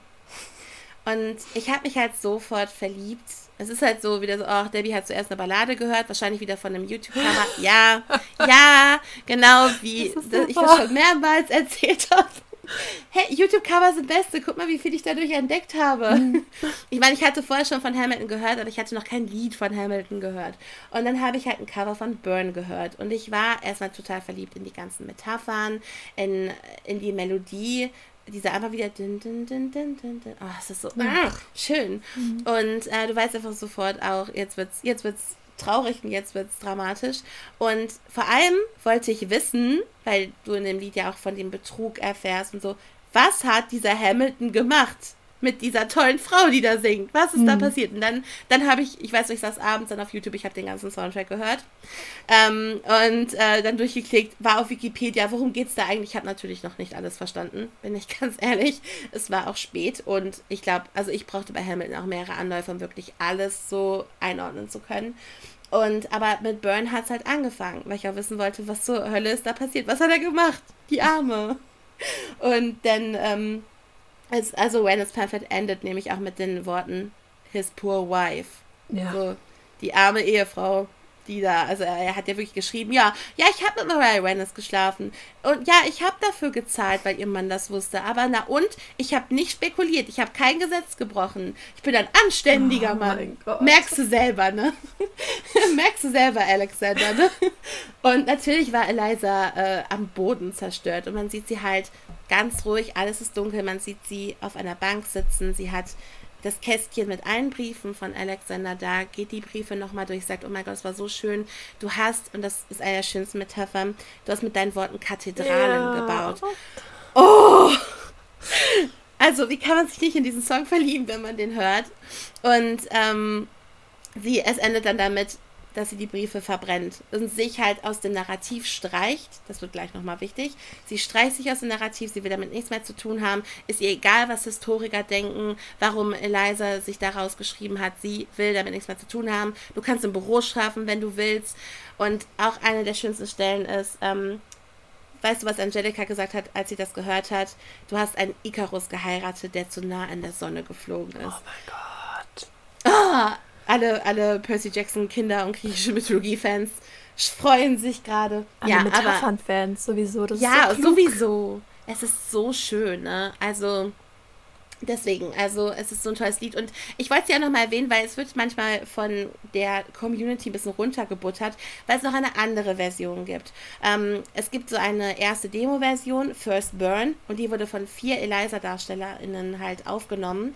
Und das ist so, so toll. Es ist halt ein bisschen kräftiger, es ist ein bisschen mehr powerful, ein bisschen sassier als Burn. Es ist nicht ganz so zerbrechlich, deswegen mögen es viele. Du hast hier vier starke Stimmen, du hast noch stärkere Texte, so. Ähm, ich weiß, wie du meine Schwester anguckst, kommt da auch vor, so, I see how you look at my sister. Deswegen präferieren viele First Burn, was ich verstehen kann, aber deswegen wollte ich Burn hier auch nochmal erwähnen, weil Burn hat viel mehr Liebe verdient.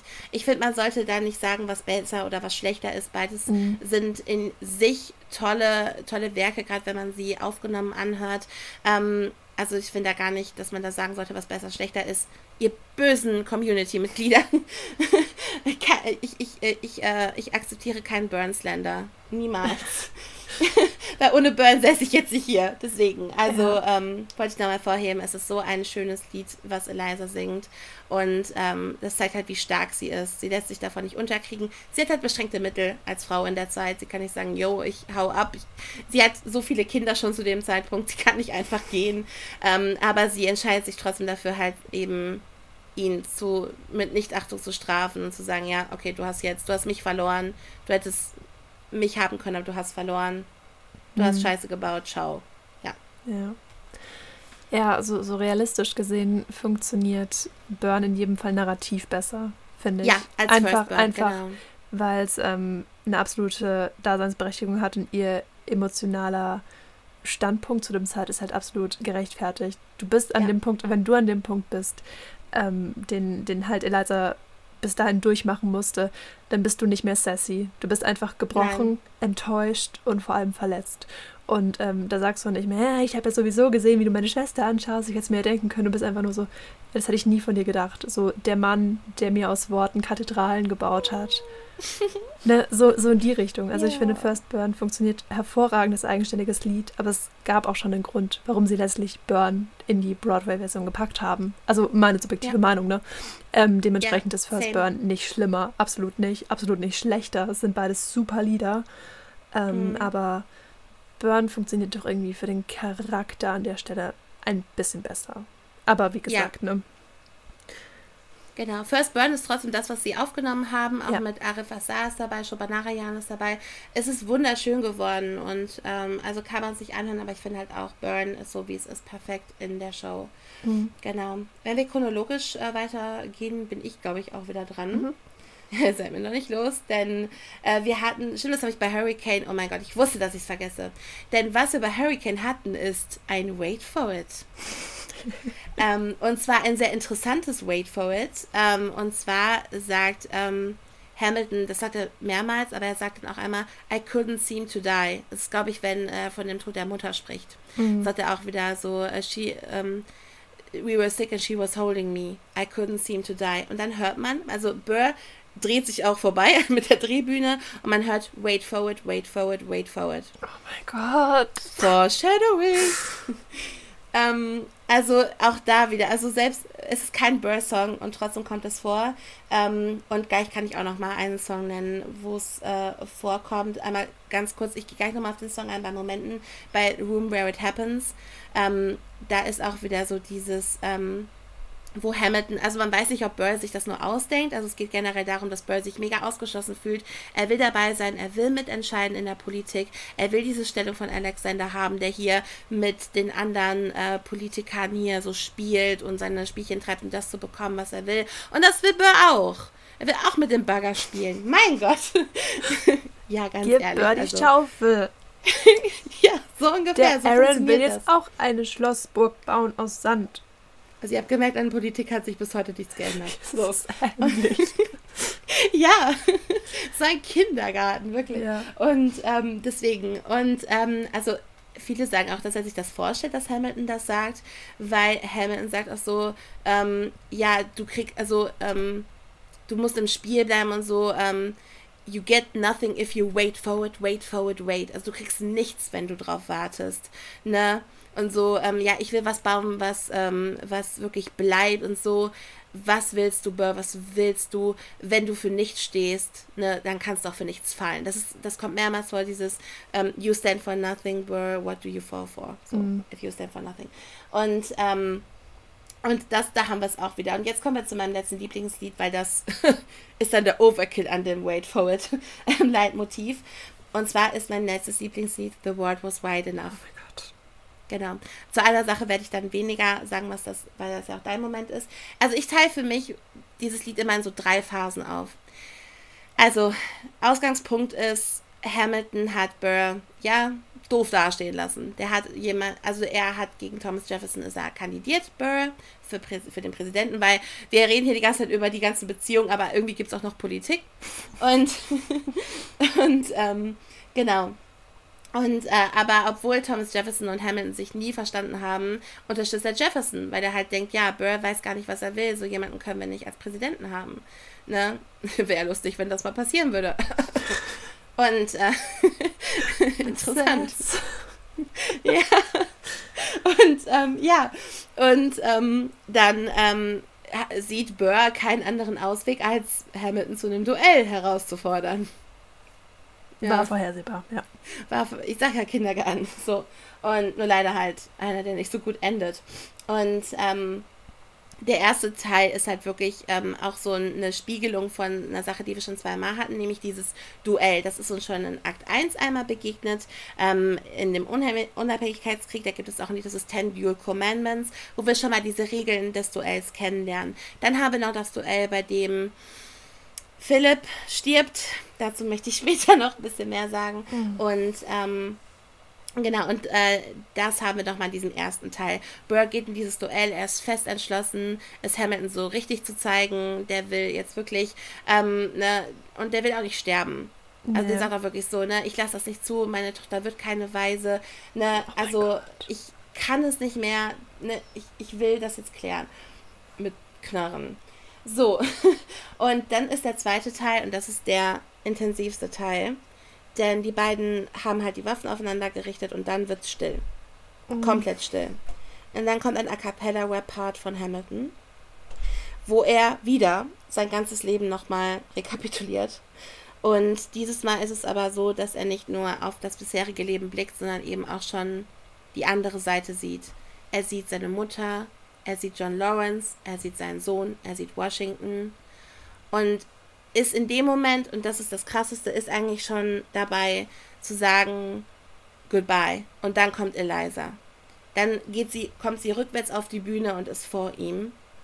Und dann, My love, take your time. I see you on the other side, sagt er zu ihr.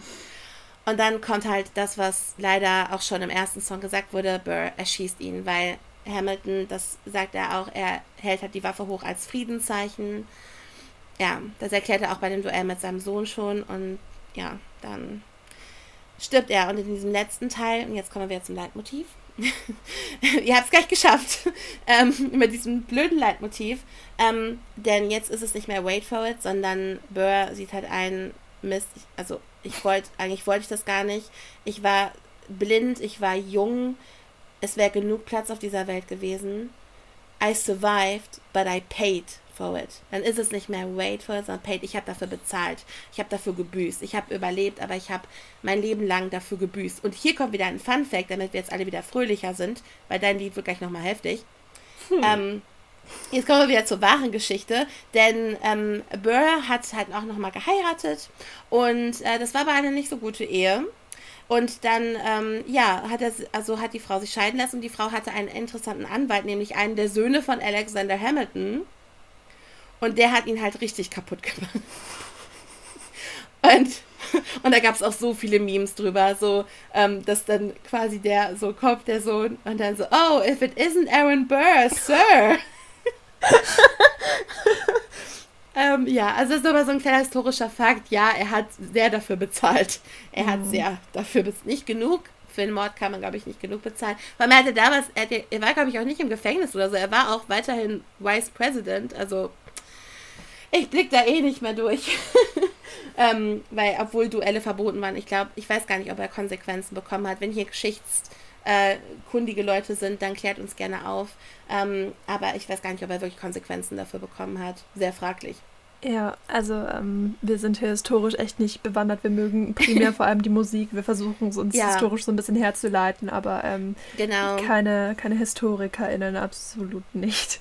Nein, genau, also ich interessiere mich dadurch auch dafür. Wir haben ja schon bei Six gesagt, so Wikipedia-Seiten werden dann rauf und runter gelesen. Mhm. Ähm, aber ich würde jetzt nicht von mir behaupten, dass ich das zu einem gewissen Punkt auch wirklich begreife und verstehe und erklären kann. Nee. Aber das ist jetzt zum Beispiel auch ähnlich wie bei Elisabeth oder Anastasia, ähm, ja. was sehr schön ist, was Musicals halt machen. Auf einmal stehst du da bis zu den Kniekehlen drin. Und auf einmal denkst du so, wer, wer war dieser Aaron Burr eigentlich, wenn es was Historisches ist, wenn es was Biografisches ist? Mhm. Da, Wahnsinn. Also der hat wirklich mal gelebt und klar künstlerische Freiheit und wir haben hier auch schon an einigen Stellen gesagt, das ist nicht wirklich so passiert, das ist romantisiert ja. oder das ist gebogen oder ähm, ja, ne, klar, es ist auch letztlich ewig her. Man, man weiß den genauen Wortlaut oft nicht mehr oder wie die Personen waren. Das ist ja auch unmöglich, das alles so ähm, eins zu eins nachzuerzählen. Aber es ist halt dennoch eine willkommene Einladung, sich mal wirklich mit solchem Stoff zu beschäftigen. Und ähm, mhm. gerade in Amerika, wo sowas durchaus auf dem Lehrplan steht, sehr präsent, ist es ja eigentlich wunderbar, wenn SchülerInnen da so rangeführt werden, indem sie sagen, hey, Washington sagt mir was, weil der hat mal ein Lied gesungen, oder? Oder, oder Jefferson, der, der hat doch dieses, der kam doch von der Treppe darunter und der hat doch immer dieses coole, so, so in die Richtung, ne? Klar, es ist nicht historisch akkurat, aber gerade Geschichte kann je nach Lehrkraft oft so grau und so ähm, trocken sein, dass es halt einfach echt wunderschön ist, wenn so ein Erfolgs-Hit-Musical dafür sorgt, dass du dich gerne mit der Materie beschäftigst. Ne? Ja, total. Und weil ich habe mich vorher nie so für Geschichte begeistert, aber auch eben durch sowas, durch Disney-Filme, dann teilweise, die irgendwie was Geschichtliches haben oder auf irgendwelcher Literatur basiert. Und dann halt eben sowas wie Anastasia, eben Six, Elisabeth Hamilton. Da hat man halt richtig Bock da reinzulesen. Es gibt so viele tolle Musicals, die halt so einen wahren Kern haben, irgendwie auf wahren Begebenheiten oder angelehnt an wahre Begebenheiten sind, davon inspiriert sind. Und man lernt so, so viel darüber auch über unsere Welt und unsere ganze Geschichte. Hm. Ich habe meinen theatralischen Seufzer erlaubt. Kommen wir gleich zu. Ähm, mhm. Ich, ich grätsche da nochmal rein in The World Was Wide Enough, weil ich da auch einen Bitte. Moment drin hatte. Und zwar haben wir schon über Ariana DeBose gesprochen und eine mhm. ihrer Rollen, sie ist ja Ensemblemitglied und eine ihrer Rollen ist eben The Bullet, also die Kugel. Mhm. Und ähm, wer Hamilton schon mal gesehen hat, weiß, so eine Kugel hat durchaus eine Daseinsberechtigung und vor allem eine Bedeutung, im metaphorischen mhm. Sinne vor allem. Und sie stellt halt wirklich eine personifizierte, wenn man so sagen kann, eine personifizierte Kugel da. Und ähm, besonders in dem Teil, den du gerade schon erwähnt hattest, wo Hamilton eben so über sein Leben nochmal reflektiert, besonders über seine Zukunft und sein Vermächtnis, ähm, fungiert sie tatsächlich als Kugel zwischen Burr und Hamilton. Sie kommt immer so ein kleines Stückchen näher, ganz subtil, also in keiner Geschwindigkeit oder so, halt wirklich, wirklich, wirklich langsam. Aber du siehst halt, sie bewegt sich und sie ist die Kugel. Warte, warum kommt sie näher? Warum kommt sie näher auf Hamilton? Das wird doch jetzt nicht. Oh ja. Und das ist, das ist so eine krasse Ebene. Also da musst du erstmal drauf kommen. Und ja. das, ist, das ist so gut gemacht mit dieser Bullet. Sie hat ja auch eine ganze Side-Story. Also ja. sie ist ja fast schon ein Symbol für den Tod. Also sie taucht, ja. also sie wird halt als Spionin ermordet bei, also nach äh, äh You, Be Back. Und äh, dann berührt sie ähm, bei ähm, Yorktown, ist es glaube ich, berührt sie John Lawrence, der ja dann auch stirbt, kurz vor Ende Akt 1. Sie berührt später Philip in seinem Lied, den Sohn von Hamilton, bevor der stirbt. Sonst berührt sie niemanden. Ähm, immer nur, ist sie nur so nah dran, auch bei Thomas Jefferson und so. Und ich finde, was ich sehr interessant finde, ist auch, sie flüstert ja äh, King George ins Ohr.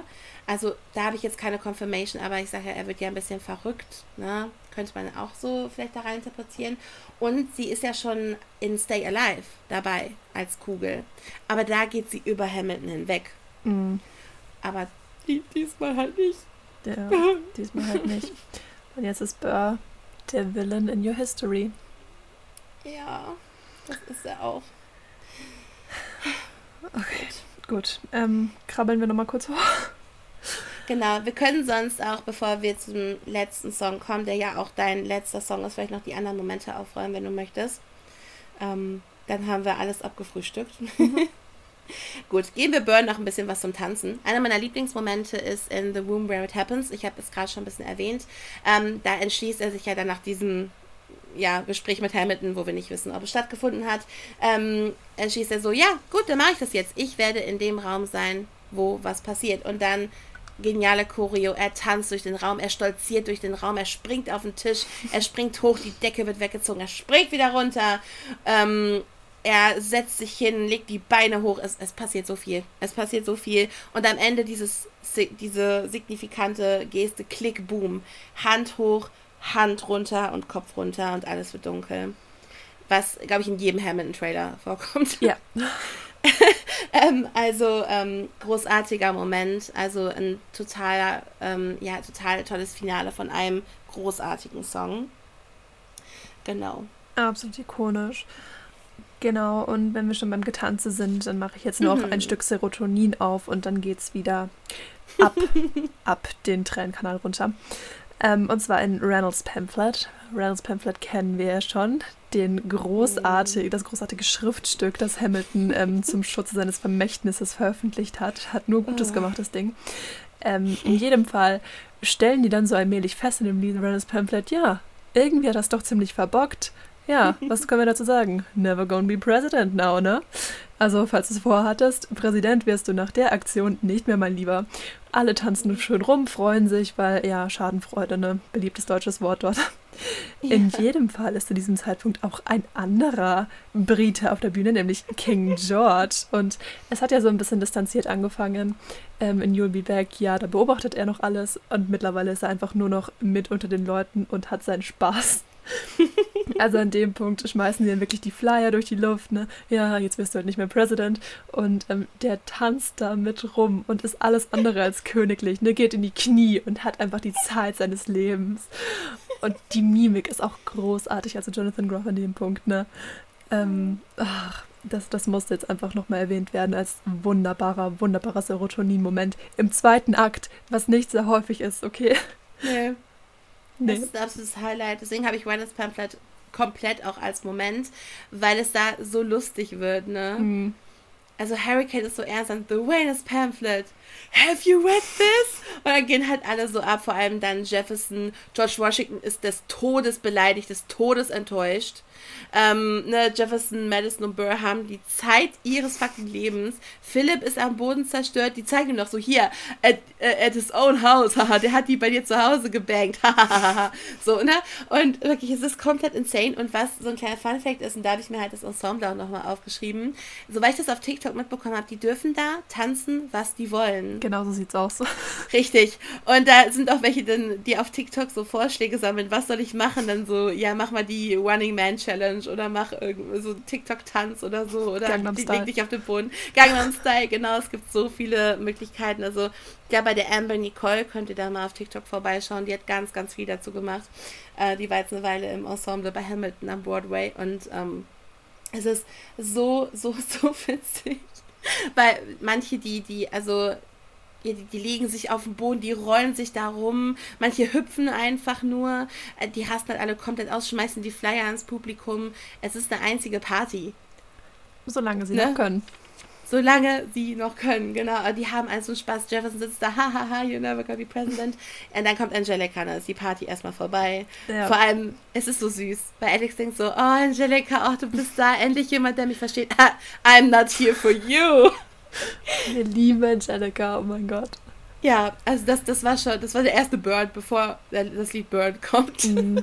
Auch an dieser Stelle, ähm, bevor wir hier gleich mit den Liedern fertig sind, ein Ja. großes Honorable Mention an Congratulations, was Mhm. es leider nicht mitgeschafft hat, obwohl ich da denke, es hätte Daseinsberechtigung gehabt. Also dafür wäre auch noch Ja. Zeit gewesen. So ist es sowieso schon ewig lang. Dann, dann lass die zwei Minuten auch noch. Richtig, genau. Congratulations hatte ich, glaube ich, einmal schon ganz kurz. Also ich habe es Mhm. nicht namentlich genannt, aber ich habe den Deleted-Song genannt, wo Angelica eben halt auch sagt, so wie unglücklich sie halt die ganze Zeit war, weil äh, ähm, Hamilton sagt so, ja, das war halt ein Opfer, das ich gebracht habe hier mit dem Reynolds Pamphlet. Und ich so, Sacrifice? Ja. Äh, You're, you're talking to me, okay? Ich habe mein ganzes Leben, ich habe alles geopfert für dich und meine los. Schwester. So, ja, was, was erlaubst du dir eigentlich? Meine Schwester ist der liebste, treueste Mensch, den du finden kannst. Die liebt dich so sehr. Ich habe dir vertraut, weil sie dir vertraut und du bist so ein Arschloch. Ja. Vor allem, also es ist so geil. Also Angelika macht, was sie am besten kann. Sie slayed. Sie slayed einfach nur. Ein geniales Lied, wirklich. Ja, total. Und äh, jetzt slayed sie halt nur ein bisschen kürzer Ja. in, ähm, in äh, Reynolds Pamphlet. Und da kommt wieder dieses I know my sister like I know my own mind. You will never find anyone as trusting or as kind. Ne? Also, I love my sister more than anything in this life. I will choose Genau. her happiness over mine every time. Also, look, genau, put what we had aside. I'm standing And at I'm standing at her side. You can never be satisfied. satisfied. God, I hope you're satisfied. genau. Ja, ja wir, wir können eventuell das ganze Musical mitsprechen. Ja. Aber Two-Woman-Show wäre mein Vorschlag. ja, morgen, morgen sind wir fertig. Ja. Wie immer. Wie immer. Genau, das war bei mir halt auch so ein, also auch das Ensemble einfach hier nochmal hervorzuheben. Die machen sonst auch sehr gute Arbeit, aber ich glaube, da haben die auch immer am meisten Spaß, weil die müssen nicht ihre komplizierten äh, Figuren machen, was denen bestimmt auch Spaß macht, aber hier können sie einfach mal kurz auch durchatmen, einfach mal die Sau rauslassen. Mm. Und noch eben, also ich bringe jetzt auch meinen letzten Moment, wenn du, wenn das für dich okay ist, Mhm. bevor wir weitermachen. Ähm, weil ich glaube, dein letzter Moment korreliert ja auch so ein bisschen mit deinem Lieblingslied, wenn ich das noch richtig im Kopf habe. Mhm. Dann kommen wir jetzt zu einem weiteren Eliza-Moment. Eliza ist sowieso für mich ein absoluter Herzenscharakter. Ähm, falls ihr jetzt noch nicht, äh, also ihr könnt jetzt schon mal anfangen zu weinen, denn habt ihr schon mal gefragt, warum Eliza nie wirklich rappt? Ich sag schon mal so viel, ohne zu viel zu sagen. Sie hat sehr viel Zeit. Sie hat viel mehr Zeit als alle anderen. Oh deswegen rappt sie nicht. Oh Ja. mein Gott. Und ähm, viele kritisieren das so an Eliza, ja, sie ist so lieb und äh, ne, aber das hat schon alles so, so seinen Sinn. Und ähm, einer meiner absoluten Lieblingsmomente ist dann, leider stirbt ja der Sohn eben von ähm, Eliza, also der älteste Sohn von Eliza und äh, Alexander, der stirbt halt im Duell. Ähm, auch wegen, wegen so einer blöden Sache. Männer. Mm. Ist, also es tut mir leid, es ist ein böses Klischee, aber da denkt man sich wirklich so, wahrscheinlich auch männlich gelesene Menschen denken sich so, Männer. so, also, wow, das ist so typisch, ne? Du hast das Schlechtes über meinen Vater gesagt, hör auf damit. Ja, dann duellier mich doch. Okay, okay. also so unnötig einfach. Aber gut, so haben wir eine Story und leider überlebt er das Duell nicht und ähm, Danach kommt ein sehr trauriges Lied, das nennt sich It's Quiet Uptown, wo halt eben dann die Hamiltons halt wegziehen in eine ruhigere Gegend, weil, ich meine, wenn dein Kind stirbt, ich meine, so wo willst du mit dir noch hin? Und deswegen Eliza ist am Boden, Alexander ist am Boden, alles ruhig, nichts mehr davon, Reynolds Pamphlet, nichts mehr davon, irgendwas. Und ähm, Eliza ist ja immer noch sauer auf ihn, aus guten Gründen, ne, während unserem Burn. Und dann gibt es halt, Angelica singt das übrigens, so ein bisschen als Erzählerin, so ein bisschen die von außen drauf schaut und singt das so fantastisch. Und sie singt dann halt darüber, dass die beiden jetzt zusammen im Garten stehen. Und dann nimmt Eliza Alexanders Hand und sie singt dann nur so ganz leise, It's Quiet Uptown. Und dann kommt der Chor. Forgiveness. Vergebung. Und wirklich jedes Mal könnte ich auch einfach nur heulen. Es ja. ist so ein starker Moment. Es ist ein Wort. Aber. Ja, oh. es erzählt halt genau, was in ihr vorgeht. Und sie steht eigentlich nur da und sie, sie, sie ist so taub, ne? Also Alexander ja. daneben, so, so komplett schmerzverzerrtes Gesicht und, und Tränen hier und, und die ganze Zeit am Schluchzen und sie steht einfach nur so daneben und so, ich, ich habe so viel durchgemacht in letzter Zeit, ich bin einfach nur so durch und du kannst ja. eigentlich gar nichts von ihr ablesen. Und dann kommt eben dieser Chor und spiegelt wieder, was, was dann passiert, dieses Forgiveness. Sie vergibt ihm, aber ja. du siehst, es ist nicht großartig, es ist diese kleine Handgeste. Ja. Oh mein Gott. Und dass sie halt auch wieder mit ihm spricht, quasi, indem sie auch sagt, it's quiet uptown. Ja. Und mehr kommt da nicht mehr. Sie liegen sich einfach nur so in den Armen und weinen zusammen, weil sie gehen ja durch das Unvorstellbare. Ja. So heißt es so, they're going through the unimaginable. Can you imagine? Und das ist halt so. Genau, can you imagine? Deswegen, sie sagen ja so, wenn, wenn ihr sie seht, wie sie miteinander reden, miteinander laufen, habt Mitleid, wenn ja. sie durch das Unmögliche gehen. Ja. Das ist so traurig. Das Unvorstellbare. Ja, es, es ist halt auch wirklich so. Ich glaube, es ist, ich meine, wir haben jetzt keine Erfahrung da drin, aber man sagt ja immer, wenn so das eigene Kind stirbt, das kann man sich halt auch einfach äh, nicht vorstellen und das bringt halt der Song auch äh, so auf den Punkt. Und das bricht mir mal das Herz, wenn man auch wie Renee äh, das singt, also die Darstellerin von Angelica im Recording und auch im Pro-Shot. Äh, man weiß ja, dass sie auch zu der Zeit ungefähr auch ein kleines Kind hatte, wo das Stück kam. Und ähm, wie sie auch dieses You hold your child as close as you can, wie sie das singt. Und ich denke mir so, oh mein Gott. Das ist so schön. Ja. Und vor allem and push away the unimaginable. Das ist es ja, ja, immer, das ist ja das, worauf, also jetzt mal ein bisschen, jetzt geht es arg deep runter, ähm, ja. worauf die menschliche Psyche eigentlich aus ist. So, du, du stößt das weg, was du niemals verstehen kannst, was, was nicht vorstellbar ist und sowas ist halt nicht vorstellbar. Ich meine, ist ja der Sinn vom Leben, irgendwie dann doch zu leben und nicht den ganzen ja. Tag dran zu denken, was wäre wenn. So, es könnte natürlich täglich sein, was wäre wenn. Aber ja, du stößt es halt weg. Ja. Ne? Das ist es halt. Und dann ist es auf einmal da. Genauso wie das Ende vom Stück. So, komm, wir, mach, wir machen es kurz und schmerzlos. Ich versuche auch gar nicht erst lang zu machen. Okay, okay. Ähm, who Lives, Who Dies, Who Tells Your Story ist trotzdem ähm, mein, mein ähm, drittes Lieblingslied aus Akt 2. Wir haben ja, also erstmal Props, wenn ihr noch dabei seid. Es, wir sind ja schon eine Weile, eine Weile am Schnacken. Ähm, der Anfang war ja Alexander Hamilton. Und jetzt schließe ich auch ab mit dem letzten Who Lives, Who Dies, Who Tells Your Story, zu Deutsch knapp übersetzt. Wer lebt, wer stirbt, wer deine Geschichte erzählt. Und ähm, es ist halt wirklich das letzte Lied, ne? Alexander, wir haben gehört, was passiert ist. Eliza, wie gesagt, wir haben gehört, sie hat Zeit, denn sie lebt noch weitere 50 Jahre. Ein halbes Jahrhundert, nachdem Alexander schon längst gestorben ist. Also das muss man sich mal vorstellen.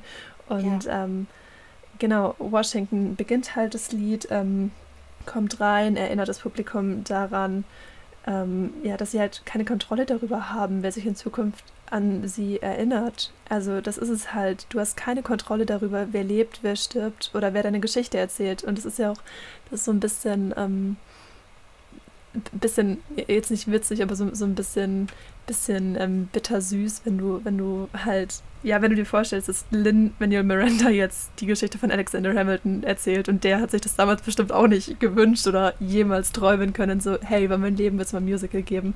Das ist irgendwie auch so, ein, so eine kleine Andeutung daran. Ja.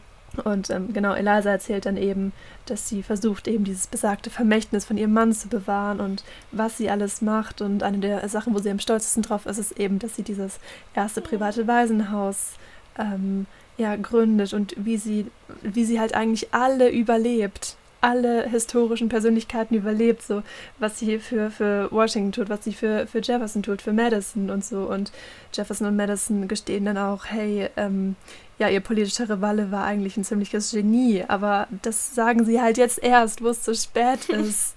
so, so, das ist dieses Ding, so, ach. Ja, total. Gott die, die, diese Sachen, ne? Also das ist halt so dieser Abschluss eben. Du hast keine Kontrolle darüber. Und ähm, das Ganze endet dann eben darin, dass dann doch noch Alexander auftaucht, obwohl er ja schon verschieden ist, komplett in schwarz gekleidet und ähm, dann Elisas Hand nimmt und sie so zwei Meter nach vorne führt auf der Bühne und auf einmal steht sie da vorne im Spot und das ist dann auch der Punkt, habe ich mir sagen lassen, auf der Bühne, wo du dann tatsächlich die erste Reihe sehen kannst, wenn du so weit vorne stehst. Und ähm, man sagt ja auch, er zeigt dir dann so das Publikum, schau mal, schau sie dir an, das Publikum. Und dann, und das ist jetzt mein letzter Lieblingsmoment, hört man sie nur schluchzen. Also sie ja. tritt dann so nach vorne, schaut an, was auch immer sie sieht. Da gibt es ja die verschiedensten Interpretationsansätze mhm. und macht dann einmal diesen, diesen, diesen ja, Schluchzer. Das, ja. das kann man jetzt auch so gar nicht so, so wirklich nachempfinden, aber das ist einfach nee.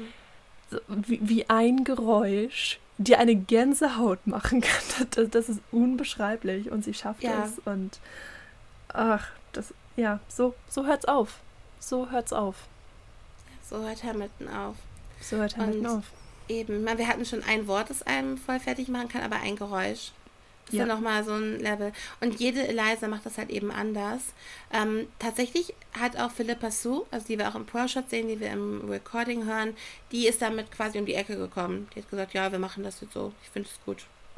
Ja, danke dafür. Wie Millie O'Connell ähm, mit den Space Bunsen Six. So, genau. Ich habe da Lust drauf und seitdem ist es halt etablierter Teil der Show, ne?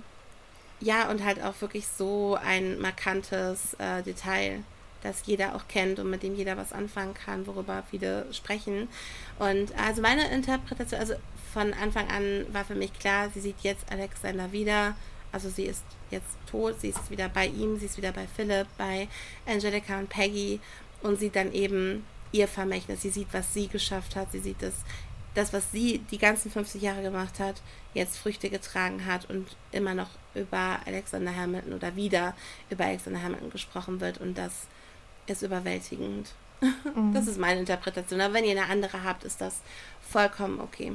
Voll, da gibt es ja echt die verschiedensten. Also es gibt zum Beispiel auch einen, äh, nee, das soll jetzt nicht zur Religion werden. Ich glaube an den Ansatz. Nein, ich glaube an den. Ähm, aber halt auch, es heißt ja Hamilton. Die Show ja. heißt nicht Alexander Hamilton. Und mhm. Eliza heißt nach ihrer Hochzeit Eliza Hamilton. Also es kann ja, ja genauso gut an den die Schiene gehen und dass dann quasi am Ende Lin Manuel Miranda auf der Bühne steht und sagt, hey, ja. guck mal, Eliza, ich habe deine Geschichte erzählt. Schau mal das Publikum an. Wir sind hier auf einer Musicalbühne und ähm, mhm.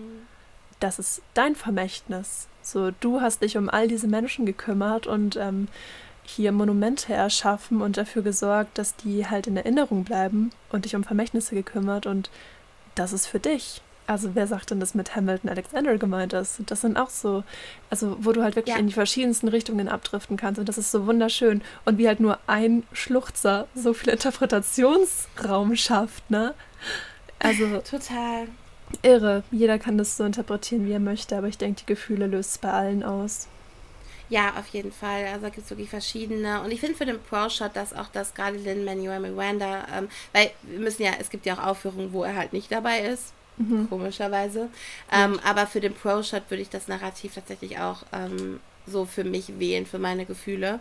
Ähm, aber das ist dann jedem auch selbst überlassen. Und ich finde es halt auch wirklich so, ich habe ja bei Burn schon gesagt, sie streicht sich aus der Narrative und dann ihr Part in dem Lied fängt halt an mit I put myself back in the narrative. Also ich mm. hole mich wieder zurück und ähm, ne, ich lebe noch weitere 50 Jahre und ich habe mich gefragt, was würdest du mit der Zeit machen? Du hattest sie nicht, ne? Und das, das mit dem Orphan spätestens da ist jeder von uns einfach gekillt, weil Alexander halt das ganze Musical durch, gerade von Burr, vor allem von Burr und ich glaube ausschließlich von Burr, als Orphan bezeichnet wird, die ganze mhm. Zeit. Does a bastard Orphan, Orphan, die ganze Zeit. finde ich da noch ein bisschen schlimmer, muss ich sagen, als Weise. Oder Son of a Whore. Ja. So. Gibt es ja auch so Memes so, Alexander Hamilton, yay, sie machen ein Musical über mich, wird in den ersten fünf Sekunden als Bastard und Hurensohn bezeichnet. Wirklich. Ja. Das ist halt so, ist so ikonisch. Nee, aber eben, also wird die ganze Orphan genannt und dann, was macht Eliza? Ein Orphanage. Also sie eröffnet ein Waisenhaus. Es ist ein, ein, ja, fick dich an Burr, Entschuldigung, dass ich diese Worte äh, benutze. Wirklich so, so ein, ein, ein, eine obszöne Geste an Burr und äh, eine ganz große Liebeserklärung an Alexander. Und es ist einfach ja. so, so, so, so schön. Gut, ich denke, wir haben es geschafft. Puh. So, ja. und das war jetzt der Teil mit, mit unseren Lieblingen. Also sonst ist der wir wirklich. Sind noch nicht fertig. Sonst ist der wirklich bedeutend kürzer gehalten, aber Hamilton ist halt, also ich glaube, wir müssen nicht erklären, warum Hamilton hier in, in jeder Hinsicht ein bisschen den Rahmen sprengt. Und das ist gut so. Auf jeden Fall. Ähm, genau. Aber dann kommen wir jetzt so ein bisschen zu den hinter den Kulissen Teilen äh, des Musicals. Und auch da habe ich wieder ein bisschen was rausgesucht. Und ich freue mich auf das Setdesign spätestens seit unserer Beetlejuice-Folge. Denn es ist der gleiche Setdesigner wie bei Beetlejuice. Es ist David Corrins und äh, ja, der Typ hatte nicht mehr alle, aber sehr zugunsten von uns und von äh, den Projekten, an denen er arbeitet. Ähm, ja, die Bühne, ähm, ihr habt das bestimmt schon mal gesehen, man hat ähm, halt so ein Holzgerüst in so einer U-Form quasi, viele Leitern, äh, oder eher Treppen viel mehr als Leitern, ähm, viele Durchgänge, Holzbalken. Ähm, es sieht halt aus ein bisschen wie eine Baustelle.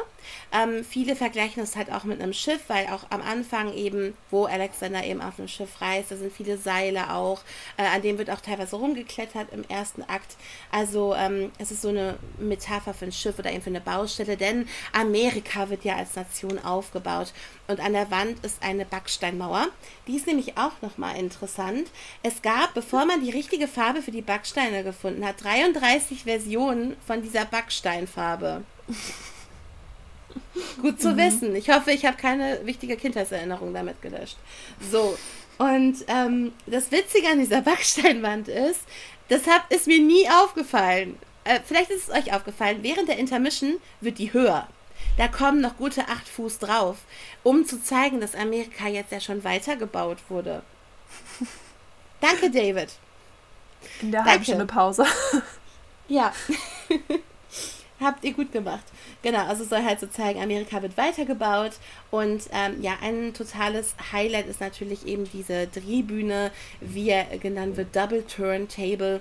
Es ist halt eine zweiteilige Drehbühne. Du hast halt in der Mitte einen kleinen Kreis und du hast einen großen Kreis drumherum, der sich halt äh, bewegt und ähm, damit kannst du tolle Sachen darstellen wie ein Hurricane oder du kannst halt die Zeit zurückdrehen. Es gibt ganz, ganz viele tolle Sachen, die man mit so einer wundervollen Tribüne eben machen kann. Was aber der eigentliche Inspirationspunkt dieser Tribüne war, hat nichts mit Zeitumdrehen oder Hurricane zu tun, sondern die Beziehung von Aaron, Burr und Alexander Hamilton, die sich ja auch zirkuliert, weil die beiden so Gegensätze sind und sich immer drehen umeinander das ist der eigentliche Aspekt gewesen, warum man gesagt hat, jo, die Bühne soll sich drehen. Auch mal schön zu wissen.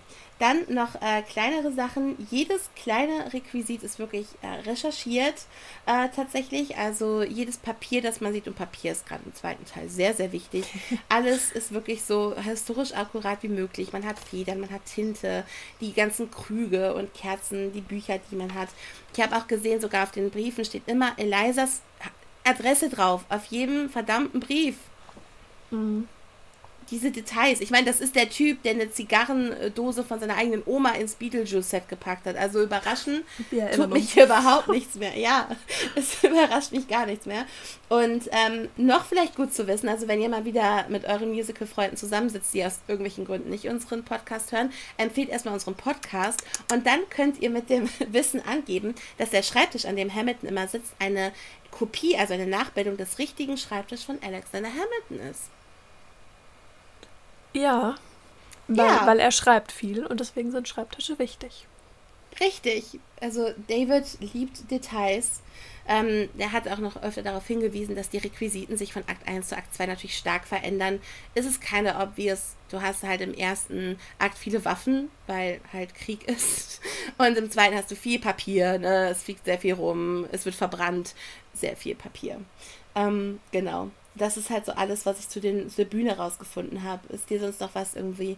Genau, es gibt noch die bewegende Treppen, die hast du auch schon erwähnt. Es gibt eine Treppe, die man gut rumschieben kann, wenn jemand mal eben von Virginia nach äh, New York schippern muss oder wenn jemand jemanden fragen muss, ob er Finanzminister sein will. Es gibt viele wichtige ähm, Aspekte, um eine Treppe umherzuschieben.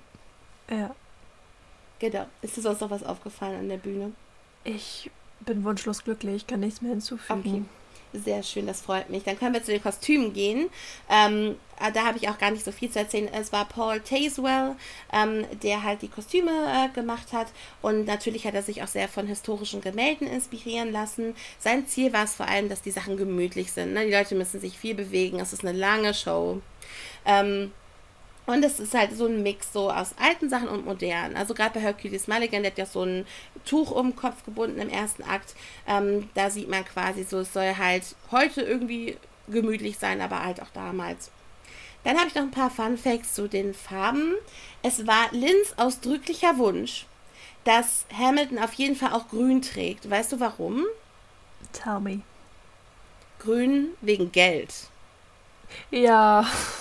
Ja, ich war auch so, äh, klar, macht Sinn. Er ist der Finanzminister äh, mm. im zweiten Akt und natürlich muss er etwas Grünes tragen. Grünes Money, Money, Money. Also, ähm, das war ein ausdrücklicher Wunsch von Lynn. Vorher war er gerade so als Immigrant sehr neutral, sehr beige und braune Farben halt angezogen und ähm, Eliza dagegen hat ein, ich zitiere, sympathisches Eisblau, weil sie schon so viel durchgemacht hat. Ja? ja. Hast du gut erkannt, Paul. Und, ähm, aber man muss natürlich auch hier vorheben, dass sie und Angelica, also Angelica hat natürlich Solarfarben, sie ist sprühend vor Leben, sie ist eine echte extrovertierte ähm, Spaßkanone quasi zumindest, bis sie Alexander trifft. Ähm, ja, und deswegen hat sie sehr son so Sonnenfarben, so dieses ja rötliche, rotbraun, kupferfarbene, ähm, auch teilweise rosafarbene, das ist so Angelica. Und äh, natürlich tragen beide dann, als Philipp stirbt, halt auch noch so einen schwarzen Überwurf. Und auch das wollte ich nicht unerwähnt lassen. Hier kann man viel mit Farben spielen. Was ich nicht confirmed gefunden habe, was so eine Theorie im Fandom ist, ist, dass ähm, im ersten Akt haben die Männer ja fast alle Zöpfe, also die, die halt noch Haare haben. Also kein Shade gegen Washington und Burr. Nein. Die sehen Nein. fantastisch aus. Ja. Aber halt die anderen und Hercules natürlich. Aber die haben halt alle irgendwie dann die Haare hochgesteckt oder als Zopf. Ähm, das kann man halt, also man kann auch unter, halt im zweiten Akt haben die die alle offen. Natürlich kann man hier agieren. Manche haben eben Doppelbesetzungen. Dann ähm, kann man die Charaktere besser unterscheiden. Man kann damit irgendwie ein Alter darstellen. Die Interpretation, die ich aber gefunden habe, war, dass im ersten Akt ja die Männer kämpfen. Die kämpfen in einem Krieg. Und da haben halt Angelica und Eliza die Haare noch offen und im zweiten Akt haben beide die Haare auch hochgesteckt oder halt einen Zopf. Man könnte sagen, weil sie halt älter werden, nicht mehr so frei ihre Haare rumfliegen lassen können. Wir sind, wir sind verheiratet, hallo? So, kann die Haare nicht mehr frei rumfliegen lassen. Es sei denn, heißt Mariah Reynolds. Ähm, aber die Theorie ist halt, dass gerade auch Eliza und Angelica sehr große Konflikte durchmachen und halt auch kämpfen dann im zweiten Akt und deswegen die Haare halt halt ähm, hochgesteckt oder halt geschlossen haben. Aber ich habe nichts confirmed dazu gefunden. Ich fände es aber eine interessante Theorie. Könnt ihr ja uns auch mal mitteilen, was ihr davon haltet. Was denkst du denn? Äh, ja, spannend in jedem Fall. Ist mir auch aufgefallen, aber ich hatte mhm. keine Erklärung dazu. Aber es ist mir aufgefallen. Es gibt bestimmt einen, einen super wichtigen, historisch belegbaren Grund. Ja, es kann wirklich sein, weil die halt verheiratet sind, dass, dass man halt irgendwie das Alter so ein bisschen darstellen wollte oder halt gerade bei Thomas Jefferson das und, und Lafayette, dass man die Charaktere irgendwie voneinander trennen wollte, kann ich mir auch vorstellen. Ähm, deswegen, aber ob jetzt die hochgebundenen Haare ähm, für Kampf stehen, das kann ich so nicht confirmen. Kommen wir äh, zur Choreografie. Ähm, Andy Bankenbuehler, das haben wir ja schon besprochen. Ähm, was bei ihm, es gibt auch so Videos, wo er die Moves zeigt und äh, worauf er großen Wert legt, ist halt das Tempo. Weil Hamilton, wir haben viel, wir haben Zeit, die zurückspult und wir haben sehr viel Zeitlupe. Nicht nur so die Tische, die rumgetragen werden, sondern auch Bewegungen in Zeitlupe, wo Leute nach vorne, nach hinten bewegen. Und da zeigt er auch so ein bisschen, wie das geht. Er arbeitet viel mit Fokus, dass halt das Ensemble auch dann um Leute rumsteht und dann irgendwie auseinanderspringt, um halt auch so einen Effekt zu den äh, Worten, die gerappt oder gesungen werden, zu machen. Ähm, es ist viel mit Position. Also es ist eine großartige ähm, also Choreografie. Ähm, sein Lieblingsstück ist Room Where It Happened. Kann ich mir sehr gut vorstellen, ja. Also da hat er wahrscheinlich richtig Spaß gehabt. Und ich glaube, er mag Tische. Ich glaube, er mag Tische sehr. Die werden rumgetragen, die werden besprungen. Like ja, halt dafür unsere Folge von Waitress. Ja, ich glaube, ich glaube, dass das, äh, da hat Andy Blankenbuehler auf jeden Fall mitgewirkt an dem Song. Ja. Und ähm, genau, wir haben auch beide auch festgestellt, aus welchen Genres sich diese Tänze zusammensetzen könnten. Mhm. Ja, kannst du gerne sagen, wenn du möchtest. Ich habe schon so viel gesprochen. Mach du ruhig. Komm, schließ es ab. Okay. Dann, dann überlege okay. ich. Sehr schön. Also ähm, es sind natürlich viele Hip-Hop-Elemente bei. Ich meine, wir sind hier in einem Hip-Hop-Web-Musical, aber man hat auch Ballett-Elemente, ähm, was super, super toll aussieht, weil die haben halt auch alle erstmal so Anzüge an, also so ganz Körper, also so Tops und so Hosen auch eng. Dann manchmal werden Röcke oder Jacken halt auch noch drüber gezogen. Es sind sehr flexible Outfits. Und es ist auch viel Contemporary mit drin, viel Ausdruckstanz, es wird viel eher mit Bewegungen ähm, gespielt. Also ähm, es ist eine großartige Mischung, die halt auch zu jedem Musikstil passt. Wir haben so viele verschiedene Musikstile. Wir haben ein bisschen Jazz bei Thomas Jefferson. Und diese Tanzstile passen sich dann auch immer an. Das ist ganz großartig. Mhm. Genau, ähm, das zu Backstage ist noch ein bisschen was äh, der Vollständigkeitshalber Awards. Ähm, die Original-Broadway-Version. Ich, ähm, das sind immens viele, also obviously, ne, ähm, mega erfolgreiches Musical, Top-Produktion. Ich beschränke mich jetzt mal auf Tonys und ein paar Auserwählte.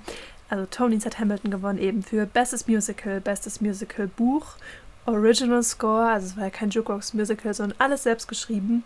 Ähm, das Kostümdesign, das Lichtdesign, die Regie, das Orchester, die Choreografie, also es hört echt nicht auf. Die waren für 16 mhm. Tonys nominiert, macht das mal. Und haben ja. insgesamt elf gewonnen. Ähm, sie hätten fast The Producers eingeholt. Die haben nämlich mit zwölf gewonnenen Tonys somit einen mehr als Hamilton. Somit sind sie nicht ganz in die Geschichte eingegangen, aber wie gesagt, Rekord für die meisten Tony-Nominierungen. 16 Stück. Irre. Haben außerdem ja. noch den Pulitzer-Preis für Drama gewonnen. Das Album hat einen Grammy Award bekommen und war halt mal eben den ähm, Billboard Music Award abgeräumt, wie man das halt macht. Ne? Wenn man halt das Talent ja. hat und wenn man gerade mal das Glück hat, ein Lin-Manuel Miranda zu sein, dann sahnt man das halt alles ab. Passiert. Und ähm, genau, das dazu. Dann wollen wir noch was zum, zum Pro-Shot sagen, ganz kurz. Ja, sehr gerne. Danach können wir dann so auf, den Gesellschaft, auf das Gesellschaftliche noch eingehen, was es mhm. für einen Einfluss hatte. Aber wir können gerne vorher bei dem Pro-Shot sprechen, den es auf Disney Plus gibt. Große Empfehlung. Es, an der Stelle gibt es auch noch zwei Features, die ich euch äh, auch empfehlen kann. History Has Its Eyes on You und Hamilton in Depth also in Tiefe. Denkt euch das englische Wort dazu. Ich bin zu dumm, es auszusprechen. Aber Hamilton in depth. You're welcome. Dankeschön. You're welcome. Thank you. Dann, dann könnt, schreiben wir es uns auch gerne in die ähm, Show Notes. Aber wenn ihr Hamilton auf Disney Plus guckt, dann ist es auch bei Empfehlungen, sind die beiden immer dabei. Das sind halt so Interviews, wo auch alle äh, Mitwirkenden dabei sind. Lynn ist dabei, Thomas Cale ist bei beiden dabei und dann noch ganz viele DarstellerInnen.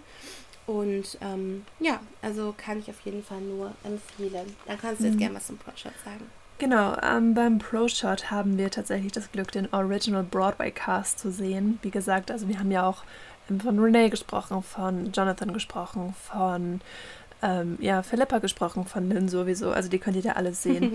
ähm, der Pro-Shot ist einer der meistgestreamten Filme von 2020. Sagt jetzt auch was dazu. 2020 kam es auf Disney Plus raus. Und ähm, das ist, wie ich finde, irgendwie so ein Win-Win-Deal mit Disney. Also Disney Plus. Mhm pusht Hamilton, Disney Plus gibt es ja auch erst seit 2020, pusht Hamilton so hoch, indem es halt obviously existiert. Hamilton wiederum pusht Disney Plus. Also heißt, wenn du Disney Plus hast, was zu dem Zeitpunkt viele haben, ähm, haben die Hamilton reingespielt bekommen, wo sie es vielleicht gar nicht kannten und haben es dann angeschaut. Leute, die Hamilton sehen wollten, mussten wiederum zu Disney Plus. Also das war dieses ähm, Nachfrage-Angebot-Ding, was ziemlich lukrativ war, kann ich mir sehr gut mhm. vorstellen. Man sagt auch, dass eben in dem Zeitrahmen, wo Hamilton online ging auf Disney Plus, enorm viele Downloads passiert sind von Disney Plus und voll viele haben da Verträge abgeschlossen, kann ich mir sehr gut vorstellen. Ähm, Der Pro-Shot selbst ist ein Zusammenschnitt aus drei eigenständigen Performances. Äh, wir haben teilweise Publikumsreaktionen mit drin, was wunderbar ist. Also wir haben ab und an ein paar Lacher mit drin, ähm, hm. Weng was an Applaus, aber jetzt auch nicht störend, aber halt, dass es ab und zu so ein bisschen Ambiente und Stimmung gibt, aber jetzt wirklich nicht störend oder penetrante Lacher wie aus diesen mhm. Sitcoms oder so, Gott bewahre. Also es ist wirklich noch sehr angenehm.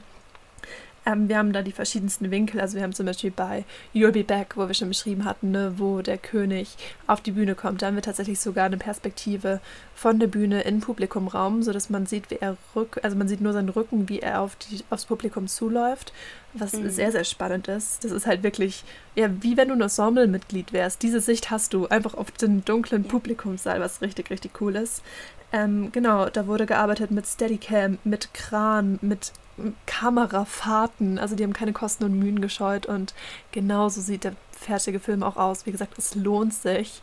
Ähm, ja. Es ist wirklich ein lukratives Endprodukt und ja, gucken, gucken. Wir haben nicht viele Pro-Shots und gerade von Hamilton, das ist wirklich, wirklich, wirklich krass. Also ja, ja, es gibt es. Guckt es euch an. Es ist der Wahnsinn. Auf jeden Fall, weil es ist wirklich wie ein Film gefilmt. Es ist auch hier die Regie, Regie, Regie hm, von Thomas Cale. Ich überschlage mich vor Aufregung. Also auch der, der halt das ähm, Stück inszeniert hat, der hat halt auch beim Pro-Shot eben die Regie geführt. Der wusste genau, was er macht, wusste genau, mit welchem Material er hier arbeitet.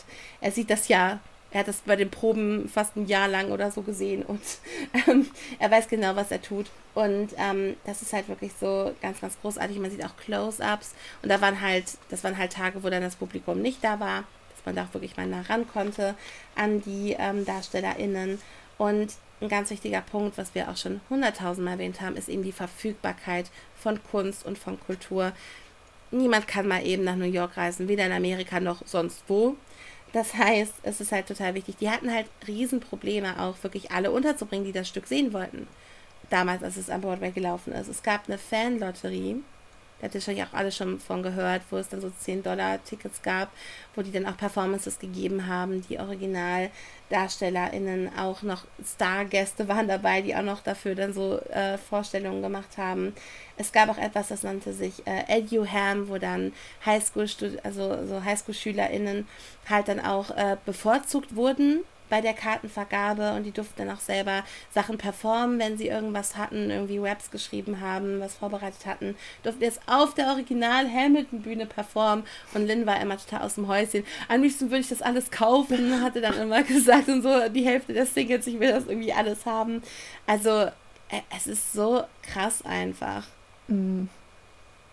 Also genau. als Fan bekommt man schon ungemein viel von Lynn. Also es ist wirklich ein wahnsinniger ja. Mensch. Du bekommst, also wir haben ja schon gesagt, es ist eigentlich komplett durchgesungen und durchgerappt und du bekommst das komplette Album kostenlos. Also wir hatten 2015 wirklich bis 2020, bevor der Pro-Shot rauskam, das komplette Album, was ja eigentlich die Show war. Also du hattest das komplett audiovisuell.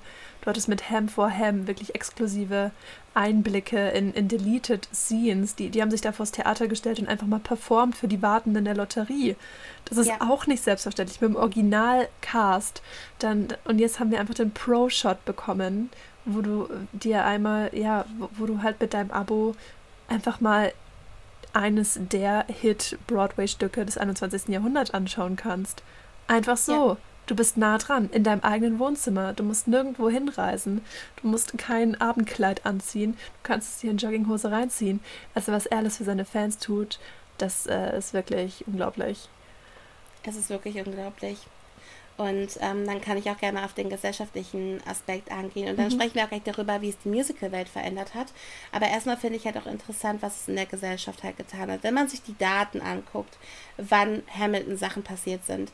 Ich hatte ja gerade schon erzählt, 2009 war er im Weißen Haus. Es war die Obama-Zeit. Für viele People of Color eine Zeit der absoluten Hoffnung. Ähm, und äh, deswegen, also es war schon was richtig Großes. Als dann die Obama-Ära geendet hat, da waren sie auch nochmal nochmal im Weißen Haus, der gesamte Cast, ähm, und haben ein paar Songs performt, auch One Last Time, was ja quasi George Washingtons Zeit äh, beendet als Präsident. Das haben sie vor Obama gesungen.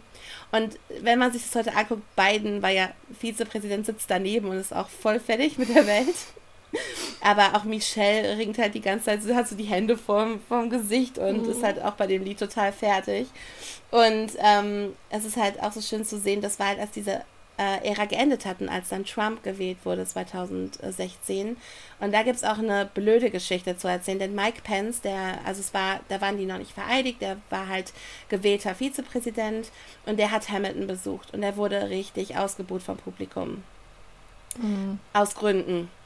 Ja, ich denke, jeder, der Trump ein bisschen kennt, weiß ungefähr warum. Ich meine, wir haben hier einen Cast, da reden wir gleich noch drüber, komplett aus People of Color, außer ja. King George. Und natürlich ähm, wurde er dann vom Publikum ausgebuht. Er hat es locker gesehen, er hat gesagt, ach, so klingt Freiheit. Hat dann noch ein toll, eine tolle Rede, ja, Amerikaner. ähm, aber er hat es wirklich locker genommen, hat aber noch eine richtig coole Rede von einem Bird-Darsteller, ich glaube, es war Brandon Dixon, ähm, dann bekommen. Also es war nicht Leslie, es war dann Brandon Dixon 2016, der auch gesagt hat, ja, sie sollten wissen, ähm, wir haben Angst vor dem, vor das, was, vor dem, was kommt. Wir haben Angst ähm, was auch richtig krass war. Aber der hat das total respektvoll gemacht. Aber wir sind hier bei Trump. Ne? Wir sind bei Trump. Und damals hat er noch Twitter und er hat von dem Cast verlangt, dass die sich entschuldigen dafür, dass Mike Pence ausgebuht wurde. Ja. Das ist Harassment. Das war ein Angriff. Junge, beruhig dich mal. Oh. Aber wir kennen alle Trumps ähm, Tweets. Also, ähm, also auch Hamilton ist davon nicht verschont geblieben und er wollte da eine Entschuldigung, aber zum Glück hat sich, glaube ich, niemand bei Mike Pence entschuldigt. Wofür auch? Und er hat es ja. ja. total locker gesehen, also chill, Junge. Ähm, genau, und was dann auch nochmal krass ist, 2020, als dann der Pro-Shot rauskam, das war wirklich kurz. Und ich meine, das war ja da schon raus. Es gab schon das Datum. Und kurz bevor, das, bevor der Pro-Shot rauskam, ist das mit George Floyd passiert. Ich glaube, ich muss das jetzt nicht weiter erläutern. Ich hoffe, der Name sagt euch allen was. Mhm. Ähm, aber es ist ganz wichtig, wenn ihr das nicht kennt, informiert euch bitte darüber. Es geht natürlich um die Black Lives Matter-Proteste, die es ja auch bis nach Deutschland hier auch äh, geschafft haben. Auch hier wurde protestiert. Es wird auch ganz oft mit äh, Hamilton-Zitaten protestiert. History has its eyes on you und alles. Und ähm, da kam halt auch der Pro-Shot. Ich glaube, der Grundgedanke war wegen der Pandemie. Also ich glaube, also es sollte eigentlich ins Kino kommen, soweit mhm. ich weiß. Und ich glaube auch wirklich erst 2021, wenn ich das noch richtig im Kopf habe. Oder wie Ende 2020 sollte das ins Kino kommen. Und dann kam aus heiterem Himmel, und ich glaube, das war wegen der Pandemie, wenn ich das richtig verstanden habe, haben die dann gesagt, nö, wir packen das jetzt auf Disney Plus. Ich ja. habe mich so gefreut. Weil jeder hatte ja, also es waren zwar erst ein paar Monate in der Pandemie und trotzdem waren alle schon total ausgebrannt und wollten mal wieder irgendwas Tolles erleben und was Tolles sehen. Und da hat es natürlich genau reingepasst, aber halt eben auch zu dieser gesellschaftlichen Bewegung. Und ja. dann kommen wir jetzt noch zu dem letzten. Nämlich dann wurde ja Biden gewählt und bei beiden Wahlen 2016, 2020 hat sich der Cast von Hamilton und auch das ganze Team auch immer sehr dafür eingesetzt, eben zu sagen, bitte geht wählen, bitte registriert euch, bitte tut was. Und ähm, dann gab es halt die Vereidigung von Joe Biden. Und es gibt halt immer ein Inaugurationsgedicht. Ha, ich habe es richtig gesagt. Ich habe es geübt. Es ist so ein Scheißwort, wirklich. Und äh, also das bedeutet, also das ist immer so eine kleine Zeremonie. Lady Gaga hat damals dann, damals von einem Jahr, die Hymne gesungen und dann kommt immer ein Poet oder eine Poetin, die ähm, ein Gedicht eben vorträgt. Und das war in dem Fall Amanda Gorman. Sie hat äh, eine junge schwarze Frau, das muss man dazu noch sagen, wirklich Anfang 20, super clever, super kreativ. Und sie hat eben das Gedicht The Hill We Climb, also der Hügel, den wir erklimmen, ähm, halt vorgetragen. Und ich lese euch mal eine Stelle vor. Scripture tells us to envision that everyone shall sit under their own vine and fig tree, and no one shall make them afraid. Oh. Das ist ein Bibelzitat. Ähm, und das hat George Washington sehr oft zitiert. Und zwar so oft, dass er es auch in Hamilton gemacht hat. Und da könnte man noch denken, ja, das hat jetzt doch nichts mit Hamilton zu tun. Das ist ja ein Bibelzitat. So, passt auf. For while we have our eyes on the future, history has its eyes on us. Mm. Und spätestens da war klar, Amanda ist Hamilton-Fan. Sie hat es auch auf Social Media bestätigt. Lynn ist komplett eskaliert und hat sich gefreut. Ähm, also, ich meine, ein Musical hat es einfach in ein Inaugurationsgedicht geschafft. Hamilton hat dafür gesorgt, dass Alexander Hamilton auf seinem 10-Dollar-Schein bleiben darf. Er darf der 10-Dollar Founding Father without a Father bleiben, dank dem Musical Hamilton. Die haben überlegt, ihn gegen eine Frau zu tauschen, haben aber zum Glück einen anderen Mann gegen eine Frau getauscht. Leute, ganz ruhig. Es ist eine Frau auf einen Schein gekommen, aber Alex durfte bleiben. Und ja. ich meine, also, sie haben nicht nur seine Geschichte erzählt, sie haben seine Legacy einfach komplett geschützt. Wie geil ist das bitte? Ein Musical es ist so toll. Es ist so toll. Ja, da soll noch mal einer sagen, die Künstler hätten keinen Einfluss, ne? Ja, und eben, wie viel jetzt auch gesellschaftlich hier drin war. Und deswegen können wir jetzt auch mal darüber sprechen, was das für die Musical-Welt gemacht hat. Denn das hat auch ein bisschen was mit Gesellschaft zu tun. Möchtest du ein bisschen was dazu sagen? ähm, ich bin unvorbereitet bezüglich Repräsentation und Rollen für People ach so, Ach so, ach so, natürlich. Ähm, gut, es, es, es gibt auch so ein Zitat, das ist ganz cool. Ähm, das hat Lin-Manuel Miranda so gesagt, ähm, mhm. dass Hamilton quasi America Then zeigt, aber told by America Now. Und ähm, das ist so cool, weil klar, früher waren alle weiß. So, ne, Sklaverei, muss ich nicht weiter drauf eingehen, unschönes Thema. Die, die was zu melden hatten, waren weiß Heterozis-Männer des Öfteren. Ja. Ähm, schaut man den Cast von Hamilton an, ist das nicht so. Der Einzige, der, das hatten wir auch schon vorhin, straight up mhm. weiß gecastet wird, aber auch unangenehm weiß, also richtig, richtig unangenehm weiß, ist eben King mhm. George, der halt so richtig das ist, ja, was man sich unter einem hetero-weißen Cis-Mann vorstellt. ähm, und der er ist halt Rest, halt der geborene Kolonialismus. Einfach. Ja, ja. Und der Rest ist halt bewusst. Also es gibt ja beim Casting Colorblind und Color Conscious. Ähm, halt einmal farbenblind, sodass man wirklich sagt, okay, ja, jeder wie er mag. Wir schauen da jetzt nicht großartig drauf. Weiß, schwarz, ne, ist egal. Ähm, oder eben Color Conscious, dass man bewusst sagt, hey, klar waren die alle weiß, aber wir wollen ein Exempel statuieren. Und das haben sie getan. Und mhm. ähm, gerade bei Hamilton, das, das ist so genial, dass es eben so erfolgreich ist, ähm, dass sich da so viele einfach repräsentiert sehen und dass sich so viele, zum Beispiel auch ähm, junge schwarze Frauen zum Beispiel, in Angelica Schuyler ja identifizieren, mit, mit mhm. Angelica Schuyler identifizieren können, weil sie eben so dargestellt wird, wie sie dargestellt wird. Und ähm, let's face it, Amerika sieht nicht mehr so aus wie vor 300 Jahren es ist viel passiert und das ist so wichtig, dass er eben diese künstlerische Entscheidung getroffen hat. Ich hoffe, darauf wolltest du hinaus. Auf jeden Fall. Also es war schon bei In the Heights so. Ich meine, das ist ja ein bisschen auch von seinem eigenen Leben inspiriert. Da können wir in mhm. irgendeiner anderen Folge mal genauer drauf eingehen. Aber Ham, also, also ähm, ich sage schon Hamilton zu ihm, weil er das so verkörpert. Lynn, ähm, der ähm, hat halt wirklich ähm, halt extra Rollen geschrieben für Leute wie ihn. Weil es gab sowas nicht. Er hat halt viel gerappt. Ähm, er, war, er ist nun mal Latino. Er ist äh, halt People of, also eine Person of Color. Er solche Rollen gab es halt nicht. Also hat er sie geschrieben. Und ähm, ich habe auch so eine andere Doku über Hamilton geschaut. Da wurde halt auch wirklich gesagt, auch von so, ja, Broadway-Historikern und so, dass es gab diese Leute alle, die dann für Hamilton, auch für die Touren, für Los Angeles, für alles gecastet wurden. Es gab sie schon immer, die ganze Zeit, ob das Mandy Gonzalez war, oder Javier Munoz, der dann auch Hamiltons Rolle übernommen hat, ähm, nachdem ähm, Lynn gegangen ist. Die waren alle schon da, aber es gab keine Rollen für sie. Sie wurden nicht gecastet und mhm. sie haben alle nur auf sowas gewartet, was sehr traurig ist. Aber Gott sei Dank gibt es das jetzt. Und es gibt immer mehr Bewusstsein dafür und es ist so schön, dass halt People of Color halt bei Hamilton eben so gecastet werden und halt diese Möglichkeit haben und dadurch halt viele junge ähm, Menschen eben inspiriert werden, es selber zu versuchen. Ich glaube auch Beyoncé hat damals The Wiz oder so gesehen auf der Bühne, was ja die Erzählung der Zauberer von Oz nur mit schwarzen Menschen ist. Und das hat sie dazu inspiriert zu sagen, boah cool, ich kann ja auch auf einer Bühne stehen, wusste ich ja. gar nicht. Und das ist Hamilton halt eben auch für ganz, ganz, ganz viele ähm, ähm, ja, Kinder, die halt nicht weiß sind. Und ähm, das ist so, so großartig, dass endlich diese ganzen Rollen besetzt werden können. Und es hat auf jeden Fall auch viel verändert und es wird auch jetzt mehr Bewusstsein. Es gibt auch viel mehr Rollen, die eigentlich weiß besetzt waren. Wir hatten jetzt die erste schwarze Glinda. Ja. Ähm, unter anderem, also es wird immer, immer besser, immer offener und immer bunter und so sollte es auch sein, weil wer sagt denn bitte, dass jemand, dass eine Glinda weiß sein muss. Niemand. Wer, sa wer sagt, dass Christoph weiß sein muss? Oh mein Gott. Ja. Niemand. Es ist, es ist ein Bühnenstück. Die, es ist doch einfach wichtig, dass der Charakter rüberkommt. Es sollte, Ja. darf keine Rolle spielen.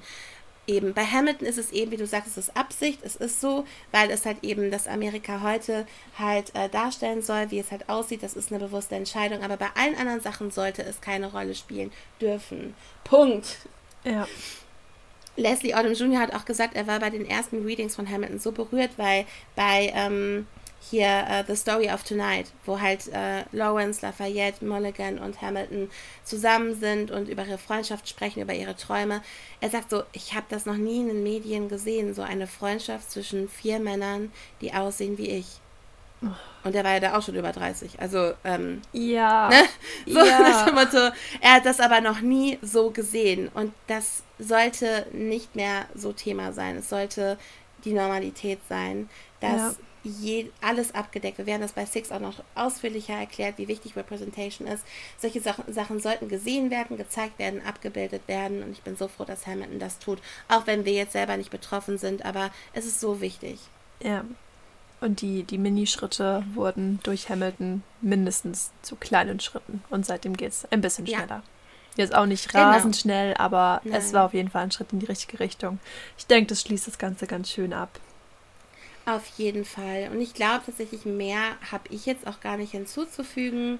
Ähm, ich hatte noch so den Fun Fact, dass also Lin-Manuel Miranda sich tatsächlich auch von Les Miserables, also er, er bezeichnet Hamilton immer als sein Les Miserables, weil ich sehr schön finde. Und es gibt auch ganz viele, also ich kenne mich da nicht so aus, deswegen wollte ich jetzt hier nicht mit Namen um mich werfen, aber es gibt in Hamilton Hip-Hop-Kundige unter euch, haben das bestimmt schon rausgehört, ganz viele Hip-Hop-Anspielungen. Ich glaube, die einzige, die ich erkannt habe, weiß ich gar nicht, ob die valid ist, wenn Eliza sagt, The Boy is Mine, da gibt es nämlich auch einen ganz tollen R&B-Song aus den 90ern zu.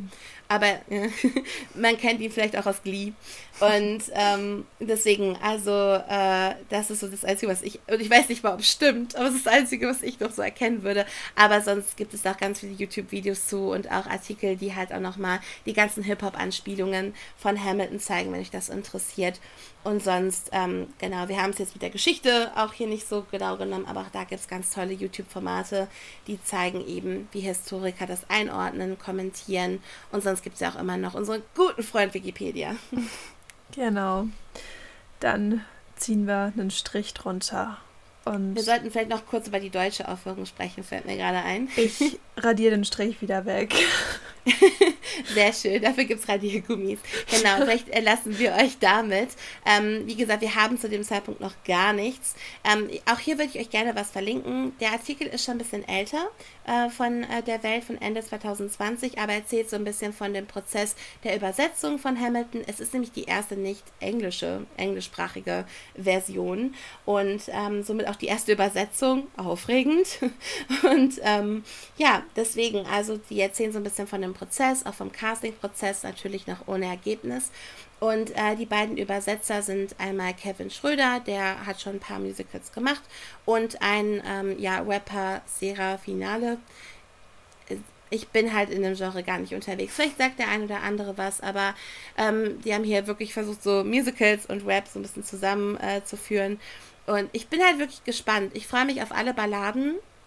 Bei den Rap, die dann bin ich gespannt. Sehr, sehr gespannt. Weil man kann sich das irgendwie noch gar nicht vorstellen, wenn man immer das Englische hört. Die Wortwahl ist so bedacht und so spezifisch. Äh, Es wird bestimmt irgendwie klappen, aber man kann es sich irgendwie manchmal nicht so richtig vorstellen. Ich weiß nicht, wie es dir geht. Ja, gerade bei so Metaphern, das ist halt echt immens schwierig, ähm, das beizubehalten, schon bei Stücken in normalem Tempo. Und gerade Ja. wenn du dann so einen ganzen Chips hast. Und Englisch ist halt auch echt nochmal eine komplett andere Sprache als Deutsch. Also klar, es ist äh, sprachwissenschaftlich verwandt und alles und Mhm. du hast ja auch Überschneidungen, aber Sprachmelodie, äh, Satzbau ist ja komplett unterschiedlich. So für einen englischen Satz ähm, hast du eine deutsche Übersetzung, die dreimal so lang ist. Solche Geschichten. Und, und das dann irgendwie zu machen, dass du A, ähm, narrativ nichts verlierst, weil du hast es halt trotzdem komplett durchgerappt und durchgesungen. Heißt, du kannst Ja. nicht einfach sagen, okay, die Strophe schenke ich mir, weil du hast keine Möglichkeit, es wieder aufzuholen. Ähm, das ist das eine. Und dann B, dass trotzdem die ähm, Lyrics nicht verloren gehen. Also Lyrics Musik und alles, das ist halt, ja, die, die Metaphern. Also, dass es Ja. trotzdem noch irgendwie eine Ohr, einen Ohrwurmfaktor hat, dass es trotzdem leicht ins Ohr geht, dass du dich nicht denk, Mhm. dass du dir nicht denkst, oh Gott, wie das ist, eine, das ist ein Sprachbau, den haben wir seit dem Mittelalter nicht mehr gesehen, aber ihr habt das jetzt trotzdem gemacht, da, damit sich da jetzt noch so, so nach dem Motto reim dich oder ich fress dich, damit es Ja. noch geht, so, so, weil es hat sich ja auf Englisch auch gereimt. Wir kriegen das irgendwie hin, wenn wir das da reinquetschen, so, so in die Richtung. Aber wie gesagt, zu dem Zeitpunkt, wir können nur spekulieren. Vielleicht hört es jetzt drei Jahre später und denkt, mm, Girls, war völlig unbegründet. Hier, eure, eure, eure Sorgen war doch prima. Ja. Ähm, wie gesagt, das Ich ist das Schöne. Ne? Genau, weil ich meine, ich möchte, also Hamilton ist halt, also, wow, Überraschung ist es mir wichtig. Hättet ihr nicht gedacht nach den zwei Stunden. Äh, ja, Hamilton ist mir sehr wichtig und ähm, deswegen hoffe ich einfach, dass es hier auch einen guten Eindruck macht und halt die Leute begeistert, weil ich meine, es ist auch erstmal schwierig, amerikanische Geschichte halt Deutschen beizubringen. Die sind Mhm. leider nicht so offen wie ja die JapanerInnen, die sagen, ja, her mit Elisabeth, her mit Mozart, wuhu! Sondern so, was interessiert uns amerikanische Geschichte? Mir doch egal, wer Aaron Burr ist. Ja. Hat ja was mit Bürger zu tun. Oh, so nach dem Motto. Ähm, deswegen. Ich finde aber gut, dass es auf Deutsch kommt, weil dann haben gewisse Menschen nicht mehr die Ausrede. Ich verstehe das aber nicht. Ich kann mit dir Hamilton nicht gucken. Ich kann kein Englisch. ja. Das ist der Moment, auf den Debbie egal. gewartet hat. Genau, das gibt's auch auf Deutsch. Wir können es jetzt gucken. Es ist Deutsch. Aber bitte Disney Plus, wenn ihr das hört und wir wissen, dass ihr zuhört, macht bitte endlich deutsche Untertitel, damit ich das Leuten zeigen kann. Es gab irgendwie nur Englisch und Spanisch. Es gibt es Japanisch. Das ist auch wundervoll. Mhm. Aber ich will deutsche Untertitel. Ich, ich, wir machen es auch für euch. Für ein bisschen Geld. Ne? Es Auch ohne Geld, okay. who are we kidding? Oh, ja. ja, ganz ehrlich, wir würden es auch, wir auch umsonst für euch machen. Damit endlich deutsche Untertitel auf Disney Plus sind. Danke. Da muss man ja nicht auf Rhythmus achten. Wir sind ja Nee. nicht irgendwie so, ja, wir sind ja nicht die Rocky Horror Picture Show äh, Vermarkter. Ja, die Untertitel müssen sich auch reimen. Nein. Nein. Inhalt, Inhalt überliefern. Inhalt. Sollte machbar sein. Genau. Deswegen, das würde ich mir sonst noch wünschen.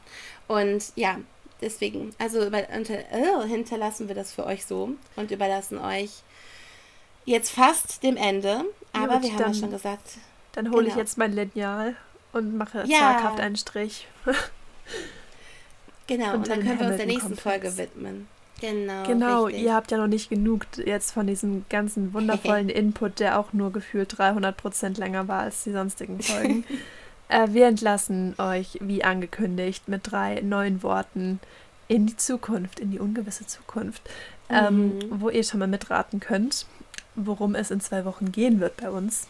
Und es wird kürzer, das kann ich versprechen. ähm, unsere Worte sind Fledermaus, Milliardär und Freundschaft. Ah, Was kann das das, nicht schon schön wieder ist. sein? Es ist Ja. total schön. Es gibt Mhm. nichts Tolleres als Fledermäuse. Es wird heiter. Äh, Fledermäuse sind super. Hm. Ja. Nee, also ihr könnt euch wirklich auf was freuen. Also wenn ihr denkt, boah, das war echt deprimierend teilweise, dann werdet ihr euch sehr über die nächste Folge freuen. Ja, da wird's heiter, da wird's, da wird's lustig. Ja, ganz genau. Das brauchen wir, glaube ich, alle. Ja. Wir Schön, planen das ja. auch schon so ein bisschen, dass wir jetzt wieder aus unserer Pütze rausgekrabbelt kommen und uns dann auf was Schönes freuen können. Das war natürlich auch, Hamilton war auch super, aber auf was Ja. Comedy-mäßig Schönes. Aber es tut halt immer ein bisschen weh. Ja, die Amerika aufzubauen ist nicht immer nur hier Sahne schlecken, Nein, das, das ist viel Blut. Blut, Tränen und Schweiß. Ja. Ganz genau.